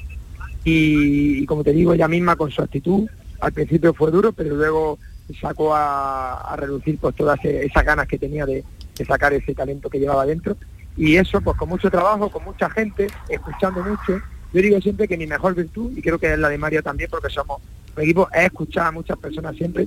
Y es rodearnos de, de, de, pues, de los mejores en todo, en fisiología, en biomecánica, eso, escuchar opiniones de todo el mundo, porque incluso a veces un amigo de la calle te puede dar una opinión desde fuera que puede hacerte reflexionar sobre algo que, pueden, que puedan mejorar. María, eh, ¿se, se llega con una presión extra a unos Juegos Olímpicos siendo la rival a batir? Que obviamente la doble campeona del mundo es la rival a batir en unos Juegos Olímpicos. O al revés, eh, el haber sido doble campeona del mundo te da una autoridad, digamos, una, un empaque respecto a las rivales que, que- que les puedes sacar también tu, tu ventaja en la competición. Pues mira, yo siempre lo he dicho, cada año es un mundo y la María Pérez del 2019 era la María Pérez diferente a la de 2018 cuando fui campeona de Europa, ¿no? Creo que cada año hay una María Pérez que empieza en septiembre y termina luego cuando terminan los juegos en este caso y que tendrá que pasar lo que sea. No, no tengo presión y creo que cada año es diferente, cada año y cada año yo me tengo que demostrar un reto, es decir, ¿qué voy a hacer el año que viene? Pues bueno, entrenaré para ser la mejor y al final saldrá el resultado que tenga que salir. Por ganas, empeño y fuerza y voluntad y todo, y trabajo no va a ser. Así que yo creo que también es eso, ¿no? A ver, que me tengan en consideración, creo que llevo muchos años en la élite, nunca he tenido esa presión y creo que no la voy a, a tener y que me tengan como una rival a batir, también hay muchas personas que, o en caso está en mío, muchos atletas que siempre en los años olímpicos aparece alguien, ¿no? Que nunca ha aparecido. ¿no? Al final es también una forma de mejorar, ¿no? No, Claro. no crearme Así se logra la plusmarca. Así lograste en marzo la plusmarca. Enhorabuena. Bueno, son retos, son retos personales, al final nunca espero hacer un récord del mundo, nada. Eh, quiero dar mi mejor versión y siempre es lo que intento hacer. Jacinto, un abrazo fuerte, que llámala ya, llama- llámala ya y que venga a trabajar, ¿eh? que vamos, estamos todos locos porque llegue a las Olimpiadas. Hay que darle su descanso, pero, pero Hombre, que, que una hamburguesita de vez en Una cuando. hamburguesita, una hamburguesita, claro, y que nos diga dónde tenemos que ir, vamos a darle publicidad a esas hamburguesas mar- maravillosas que se comen en Granada. ¿Dónde, María? Bueno, a la a- bueno, a Mumama, a Bu- Burger, Burger y ahí. Bueno, bueno, pues ya está, pues ya está. Pues hay que Fali, ¿eh? Cuando Hombre, vaya a Granada. apuntado María, queda. María la Fico es de co- poco comer hamburguesas. Yo creo que se las permite poco. Yo mm, de, de tres en tres. no se nota. Pero no se de nota, ternera no. La ternera no me gusta. No, no te gusta la ternera. No. Bueno, yo soy muy de ternera, ¿eh? No, no, no. De pollito, ¿no, María? No, no, no, no. Ibérico. Buena de las buenas. Eh, Jacinto, un abrazo fuerte. Un abrazo muy grande. Un abrazo, cuídate mucho y a trabajar. Mana- María, enhorabuena. Muchísimas gracias y ojalá que volvamos con mejores noticias el año que viene. Seguro que sí. Y un abrazo, campeona. Un abrazo. Porque María, eh, este personaje, este pedazo de, de atleta que, que- que hemos tenido aquí con nosotros en el, en el pelotazo, tiene también una faceta, esa faceta de manifestarse constantemente y de vivir una vida totalmente normal y una Natural. vida ejemplar y natural. Es algo que no hemos querido tratar con ella porque ya lo abor- abordaremos en Bueno, otro ya en momento. otra ocasión se- en otra ocasión cuando, esté, hablará. cuando esté aquí con nosotros con la medalla Claro de oro de las. Olimpiadas, pero es también un ejemplo a seguir en, su vida. ¿eh? Es hablar con la mayor de la naturalidad de su vida personal sin, a- sin ser estridente pero dándole cabida y dándole visibilidad. Yo sé que es una chica mm, con un gran compromiso social, de hecho sé que hace muchas cosas de manera totalmente al- altruista, y, y siempre ha sido muy natural, siempre ha sido muy sincera. Creo que por eso siempre se le ha tratado sin ningún tipo de discriminación, cosa que a otros deportistas lamentablemente sí. Totalmente, totalmente. María, vamos a ir contando historias, entrevistas vinculadas con eh, un deporte que tú también, eh, vamos, es tu día a día, ¿no? Mañana tenemos lío. Mañana Parque María Luisa, ¿Cuántos kilómetros? poco, poco. ¿Poco cuánto es? No, poco, muy poco. 20 kilómetros mínimo. No, no, no, no, no. Ahora mismo yo estoy como María Pérez. Estás en pretemporada, ¿no? Sí. Zona Valle.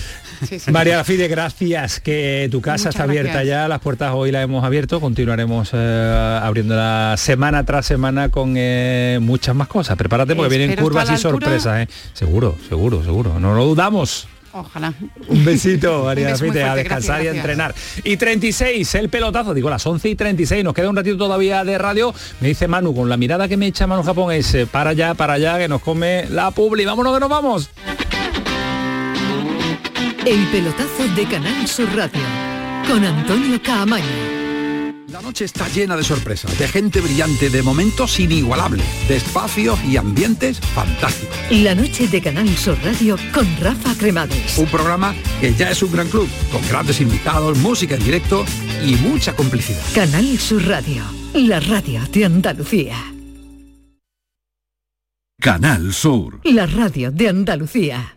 Cuando el empleo, el desarrollo profesional y la formación van de la mano, el campus de la Cámara de Comercio de Sevilla es la mejor elección. 40 titulaciones en formación profesional, grados universitarios, másters y posgrados, empresa, comunicación, tecnología, internacionalización, titulaciones oficiales con alta empleabilidad. Campus de formación de la Cámara de Comercio de Sevilla. Conectamos empleo y formación. Escucha bien lo que te voy a decir. Alégrate, ya no te vas a arrepentir. Yo te voy a ayudar a que puedas ahorrar nuestro petróleo. Ese sol y no lo pueden apagar. Placas fotovoltaicas Dimarsa. Infórmate en el 955 12 13 12 o en dimarsa.es. Cada mes de septiembre el aire trae a Utrera ecos de cante, baile, buenos ratos y el mejor ambiente. Entre lunares, volantes, caballistas, peregrinos y su patrona Consolación. Del 7 al 10 de septiembre vente a la Feria de Consolación. Vente pa Utrera.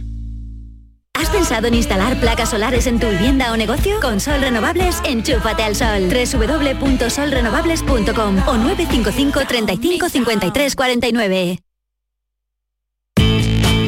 El pelotazo de Canal Sur Radio con Antonio Caamaño.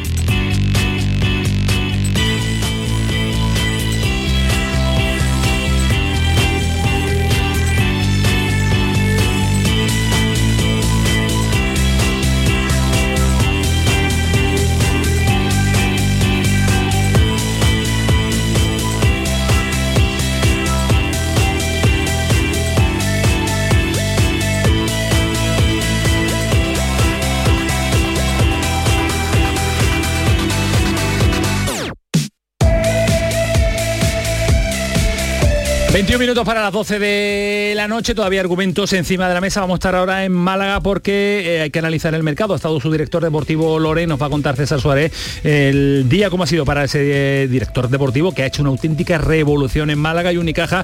Una buena noticia que ha renovado Alberto Díaz. El Cádiz ha presentado a Coumané. Eh, solo lo conocerá Ismael Medina y, seguro que lo conoce también eh, Fali Pineda, los hombres de fútbol. Pero el asunto Luis Felipe con instantánea curiosa esta mañana en eh, la ofrenda floral habitual del Betis hoy en eh, la Macarena. Eh, las cámaras se iban hacia él, puede, puede estar viviendo sus últimos instantes como jugador del Betis o no Alejandro, porque ayer nos marchamos diciendo que la oferta seguía en pie, pero la oferta mm, ahí anda, no eh, aparece. Bueno, la, oferta aparece, la, oferta ha aparecido ya. Tal cual, 22 más 3. Sí, sí, sí, 22 más 3, la oferta está, el acuerdo es absoluto entre el, Betis y el Al Ittihad. Eh, lo único que queda es eh, que firmen la oferta los árabes.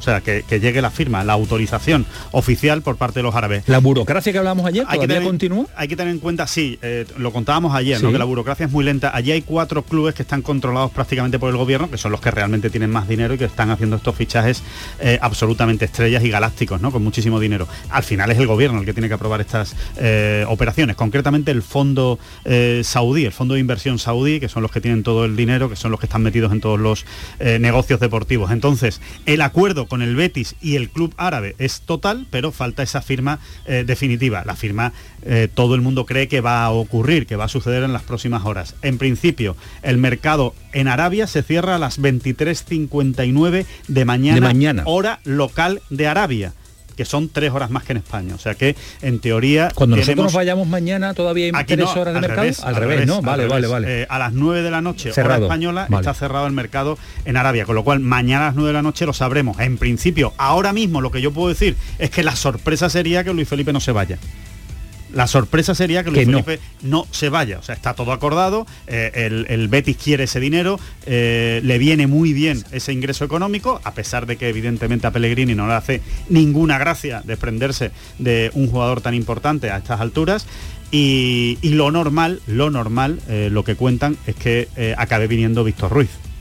Lo normal, porque lo que no va a hacer Pellegrini es quedarse con dos centrales, con perdón de Riyad, y medio pero es que en realidad para Pellegrini Riyad ahora mismo es medio central. No confía en él, no tiene todavía esa, esa seguridad de, poder confiar en él y de poder darle eh, minutos de titular, con lo cual se quedaría solo con Petzela y Bartra que es muy poco para competición europea, para liga, para lo que luego viene en enero. Entonces, para esperar hasta el mercado de enero, que es cuando podría fichar a otro central más de garantías, ¿no? o lograr una cesión importante, eh, tirarían con el fichaje de Víctor Ruiz, que es un fichaje económico, sencillo, conoce la casa, Pellegrini lo conoce, es verdad que el último año no es que haya dado precisamente un buen rendimiento, ni que Pellegrini haya confiado mucho en él, pero mejor que quedarte corto de efectivos, pues por lo menos tener a alguien que te ocupe esa plaza de Luis Felipe. ¿Por qué se está dilatando tanto? ¿Está Pellegrini apretando en contra de la salida de, Luis Felipe? yo, creo, yo creo que en el Consejo tendrán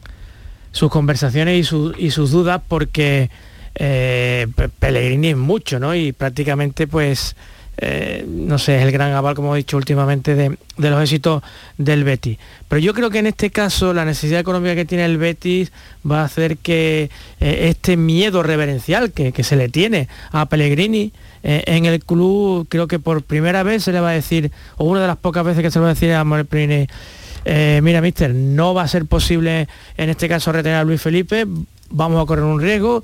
Alejandro acaba de poner sobre la mesa la posibilidad de retener a Víctor Ruiz y creo que vamos a tirar porque necesitamos e-, ese dinero. También, entre otras cosas, porque tú tienes un magnífico y maravilloso sueldo que te lo has ganado indiscutiblemente, pero que el club tiene también eh, sus necesidades. Claro, tendrá que asumir también lo que el club le, ordene y mande en determinadas situaciones porque tiene que entender Pellegrini que económicamente el Betis no se sostiene. Miedo, miedo, entre comillas, no respeto que se le tiene a la figura de Pellegrini donde prácticamente nadie en la entidad eh, se, atreve a, llevarle la contra en, en ningún aspecto. Yo creo que en este aspecto pues no tendrá más remedio que tragar entre comillas, el entrenador del, del Betis. Bueno, pero un dinero que necesita la entidad que necesita la entidad porque es que están su... No, hay que olvidar que, hace cuatro días, como quien dice, tenía que estar avalando eh, la operación Claro. de Abde porque no había dinero. O sea, que es que realmente es que no lo hay, ¿no? Entonces, eh, yo creo que Pellegrini, evidentemente, como cualquier entrenador, tiene que barrer para su parcela. Y su parcela es, yo quiero a este jugador, no me lo quite,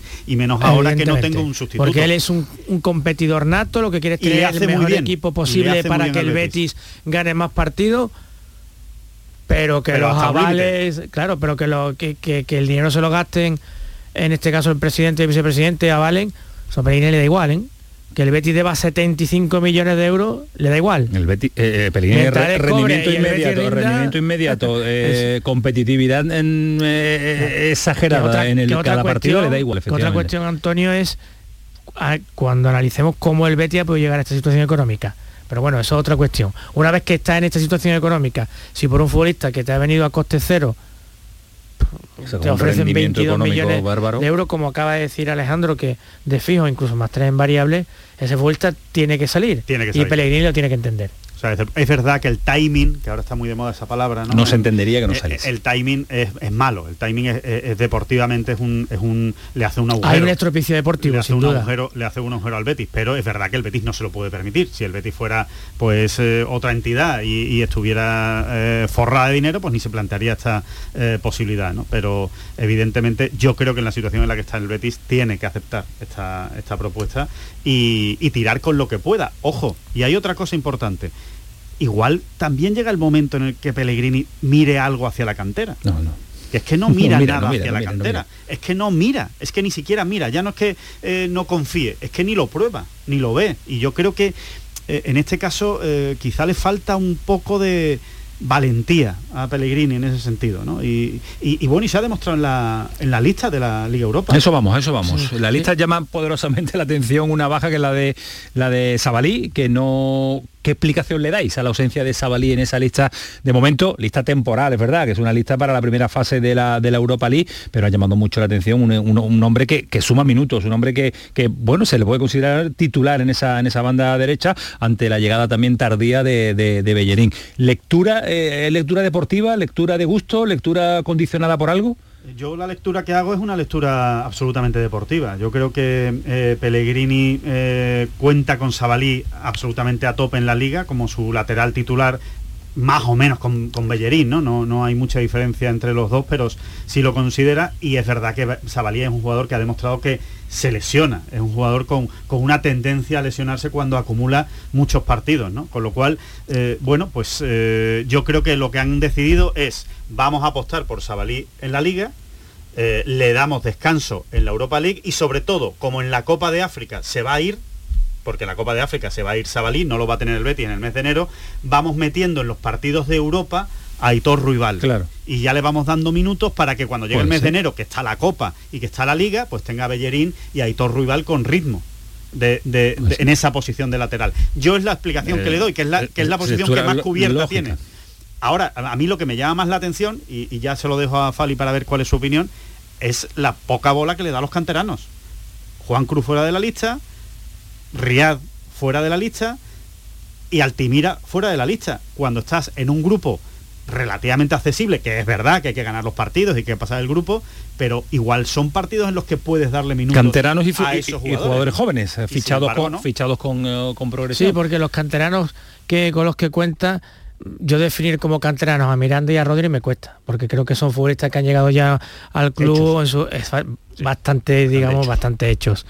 Yo con Sabalí tengo también, que- que fue una decisión que me sorprendió, su ausencia en la lista para la Liga Europa.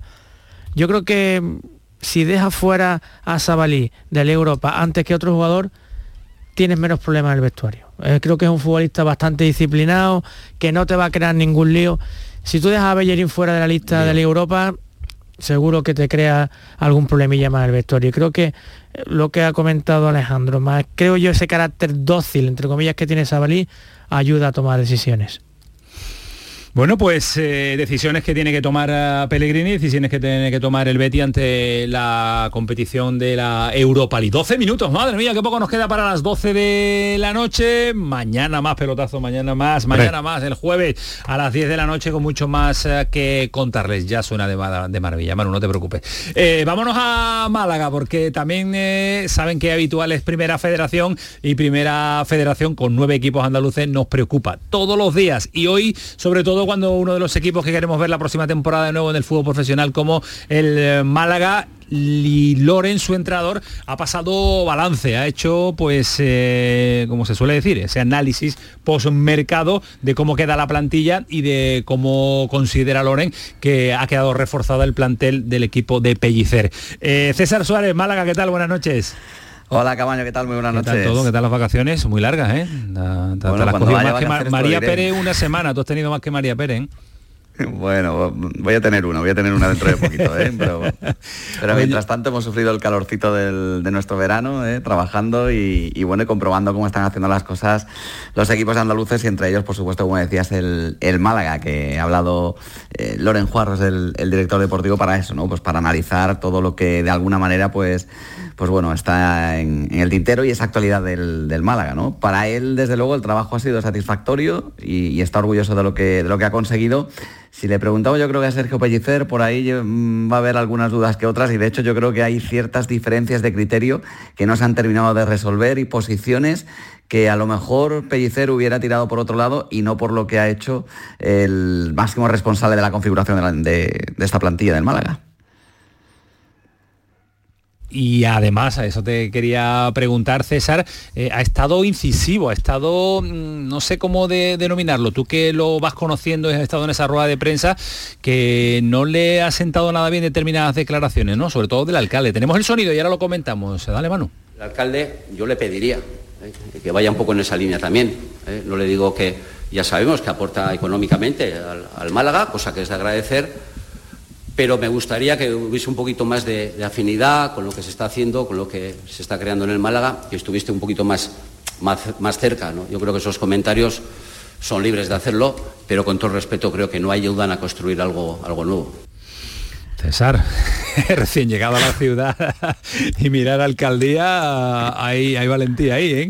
Sí, sí, sí, bueno, y lleva poquito tiempo, ¿eh? cuando lleva un poquito más, esté más, más, más seguro todavía en su cargo y en, y en la ciudad, pues, pues lo mismo todavía le responde, le responde más. Bueno, viene a colación de, de unas declaraciones de Francisco de la Torre, el alcalde de, de Málaga, que dijo que, que el Málaga no es fenomenal, o sea, eh, que a partir de ahí, pues, pues bueno, mm, daba a entender que no tenía demasiada confianza en lo que se había hecho y en la plantilla que se había conformado y que, y que por ahí, pues bueno, esperaba que efectivamente algún día el Málaga vuelva otra vez al fútbol profesional y no solo esto, sino a primera, pero que no veía al Málaga fenomenal. Y esto es lo que yo creo que le ha sentado mal a, a Loren Juarros porque, porque bueno, viene a criticar su, su trabajo, viene a criticar todo lo que se, se ha venido haciendo en, en la gestión del, del club y lo que más o menos viene a decir Loren es, bueno, dejadnos trabajar, déjanos trabajar y a partir de ahí pues, pues ya veremos, ¿no? Pero, pero bueno, ha soltado ahí también eh, la, la frase de me gustaría hablar con él para saber quiénes son sus asesores deportivos.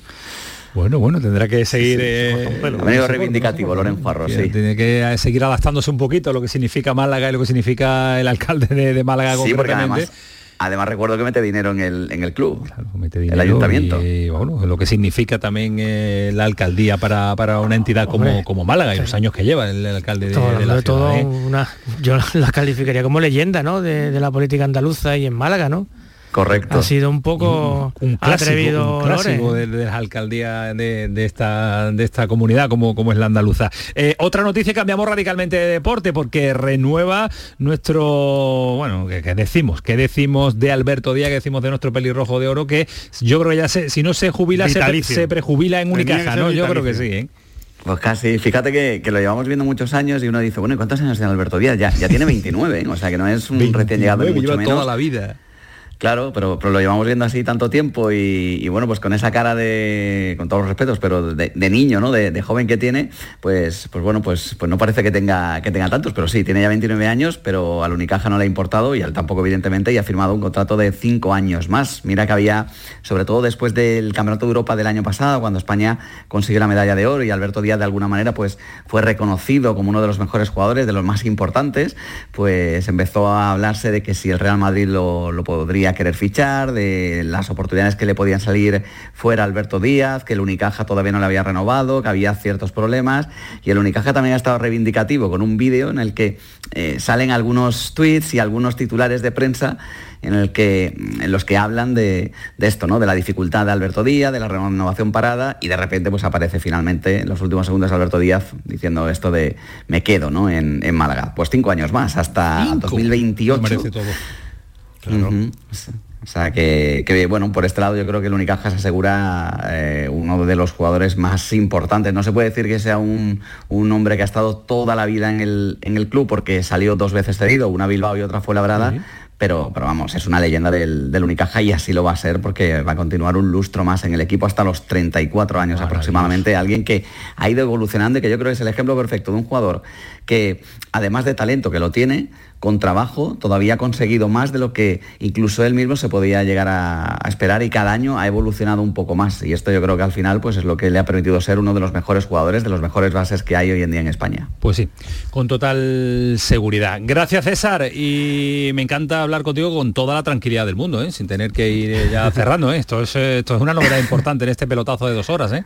Sí, señor, esto me encanta, ¿eh? Más tiempo ¿eh? para poder hablar de más deportes. Para claro, gustar claro, claro, claro, para gustar más y para contarlo con la tranquilidad que se merecen todos nuestros oyentes. Un abrazo, César, cuídate mucho. Venga, encantado de estar. Un abrazo. Hasta, hasta luego, adiós. Eh, contaremos también con César Suárez, habitual eh, en esta sintonía y a esta hora durante toda la temporada. Ha presentado el Cádiz, todavía siguen las presentaciones, ¿eh? Sergio Ramos y Cuamé. Es un jugador muy, muy desconocido en el que tendremos que empezar a echarle el ojito en eh, la participación del de Cádiz en su competición liguera. Fali, ¿te está gustando el Cádiz esta temporada? ¿Te ha gustado el inicio? ¿Te ha gustado el inicio? Me está gustando. ¿Sí? Ya hablamos el otro día en la presentación de la temporada del pelotazo con su presidente, sí. creo con Manuel Vizcaíno, creo que ha hecho un equipo que mantiene las características básicas del año pasado, un equipo que pelea una barbaridad, que tiene una señal de identidad clara y se le han añadido algunos futbolistas que le pueden dar un toquecito de calidad para, para dar, bueno, un pequeño saltito, ¿no? ¿Tú eres de tenis? No, no, la verdad es que no. ¿Tú eres de tenis, Alejandro? Sí, sí, sí, sí. Eh, esta noche tenemos, esta María, noche tenemos María tenis. es de tenis también, María seguro que es de tenis. Esta noche tenemos tenis. muchísimo. Carlos Alcaraz. El, Carlos Alcaraz esta noche. Esta noche, bueno, a, a, otro nivel, a otro nivel tenemos la Challenger Sevilla, que es eh, y bueno, a otro nivel Paco Cepeda. Y a otro nivel Jesús Márquez. No, Jesús Márquez no, tiene, no, entra, ¿No tiene nivel. No entra en el, ¿No juega bien? capítulo de ¿No juega bien al tenis? Me han dicho que francamente. Yo mal. lo dudo mal, yo lo dudo yo muchísimo. Dudo que juega al tenis. ¿Paco Cepeda mejor que Márquez? Sí, hombre, Me sí. gustaría Paco, ver Paco, el, el bueno es Villalbita, por ejemplo. ¿eh? ¿Ah, sí? Bueno, sí, sí, sí. Márquez, ¿qué tal? Muy buenas. Aquí estamos, Cepeda, ah, mira, mira, mira. al hombre del golf. ¿Se tono qué? Ah, ¿en serio? ¿Me estás hablando? No, porque, que, pero, ¿Pero que está hablando flojo porque hay un partido de tenis? No, porque estoy aquí, estoy aquí viendo a, a Roberto Carballés, que es el vigente campeón de este torneo. Este, ¿Qué te gusta hablar bajito? Pasada, es lo que más te gusta del mundo. Sí, me gusta, me gusta, sobre todo en el hoyo 4 de, de la Solheim. te iba a decir que este Roberto Carballés, que todos lo conocéis, el de Granada, mira, ahora se puede hablar un poquito más alto. Dale, vamos. Eh, en la semana pasada estaba en el US Open ¿eh? y eliminó en primera ronda al danés Rune, que está Paco Cepeda encantado. Re. Y ahora pues Olgue, está ganando Rune. por la vía rápida a López Montagut, que es un valenciano que viene de ganar en Como, en sí. Italia, este fin de semana, pero está lesionado. Paco, ¿quieres algo para la gente del pelotazo? No, hombre, poner en valor lo que acabas de decir, ¿no? El triunfo ante Rune, número 4 del mundo, creo, o cuarto cabeza de serie del US Open, y que eso no, en el tenis no hay casualidades. Tú en el fútbol, pues 0-1, el balón al palo, pero aquí no. Aquí para ganarle al 4 del mundo tiene que pasar una barbaridad de bola. Él las pasa y cuando cuando habla de fútbol no se pone tan serio Paco, madre mía. verdad cuando habla, cuando habla de fútbol no se pone tan serio no se pone tan serio cuando no, no, no, no, no, no Paco Paco es un amante del tenis. me está diciendo que bien le pega ese golpe ya no se lleva incluso me habla de modas de golpes ¿eh? de sí sí sí estoy aquí encantado con, eh, con el tenis. Vaya ahora nos vamos por cierto tomar un montadito de Paco porque tengo ya más hambre. Te ha ido al temprano. bueno Marque ha abierto el pelotazo y lo cierras ¿eh? esto esto, sí. esto no, no da es costumbre, increíble imposible. ¿eh? no te acostumbres. Déjame que te cuente que hay un jerezano que se llama Pablo Llamas y que ha avanzado a la siguiente ronda. ¿eh? Así que ya está en cuartos. Y el otro andaluz, que es el granaíno Roberto Carballés, va camino también de, de estar en cuarto, es el vigente campeón.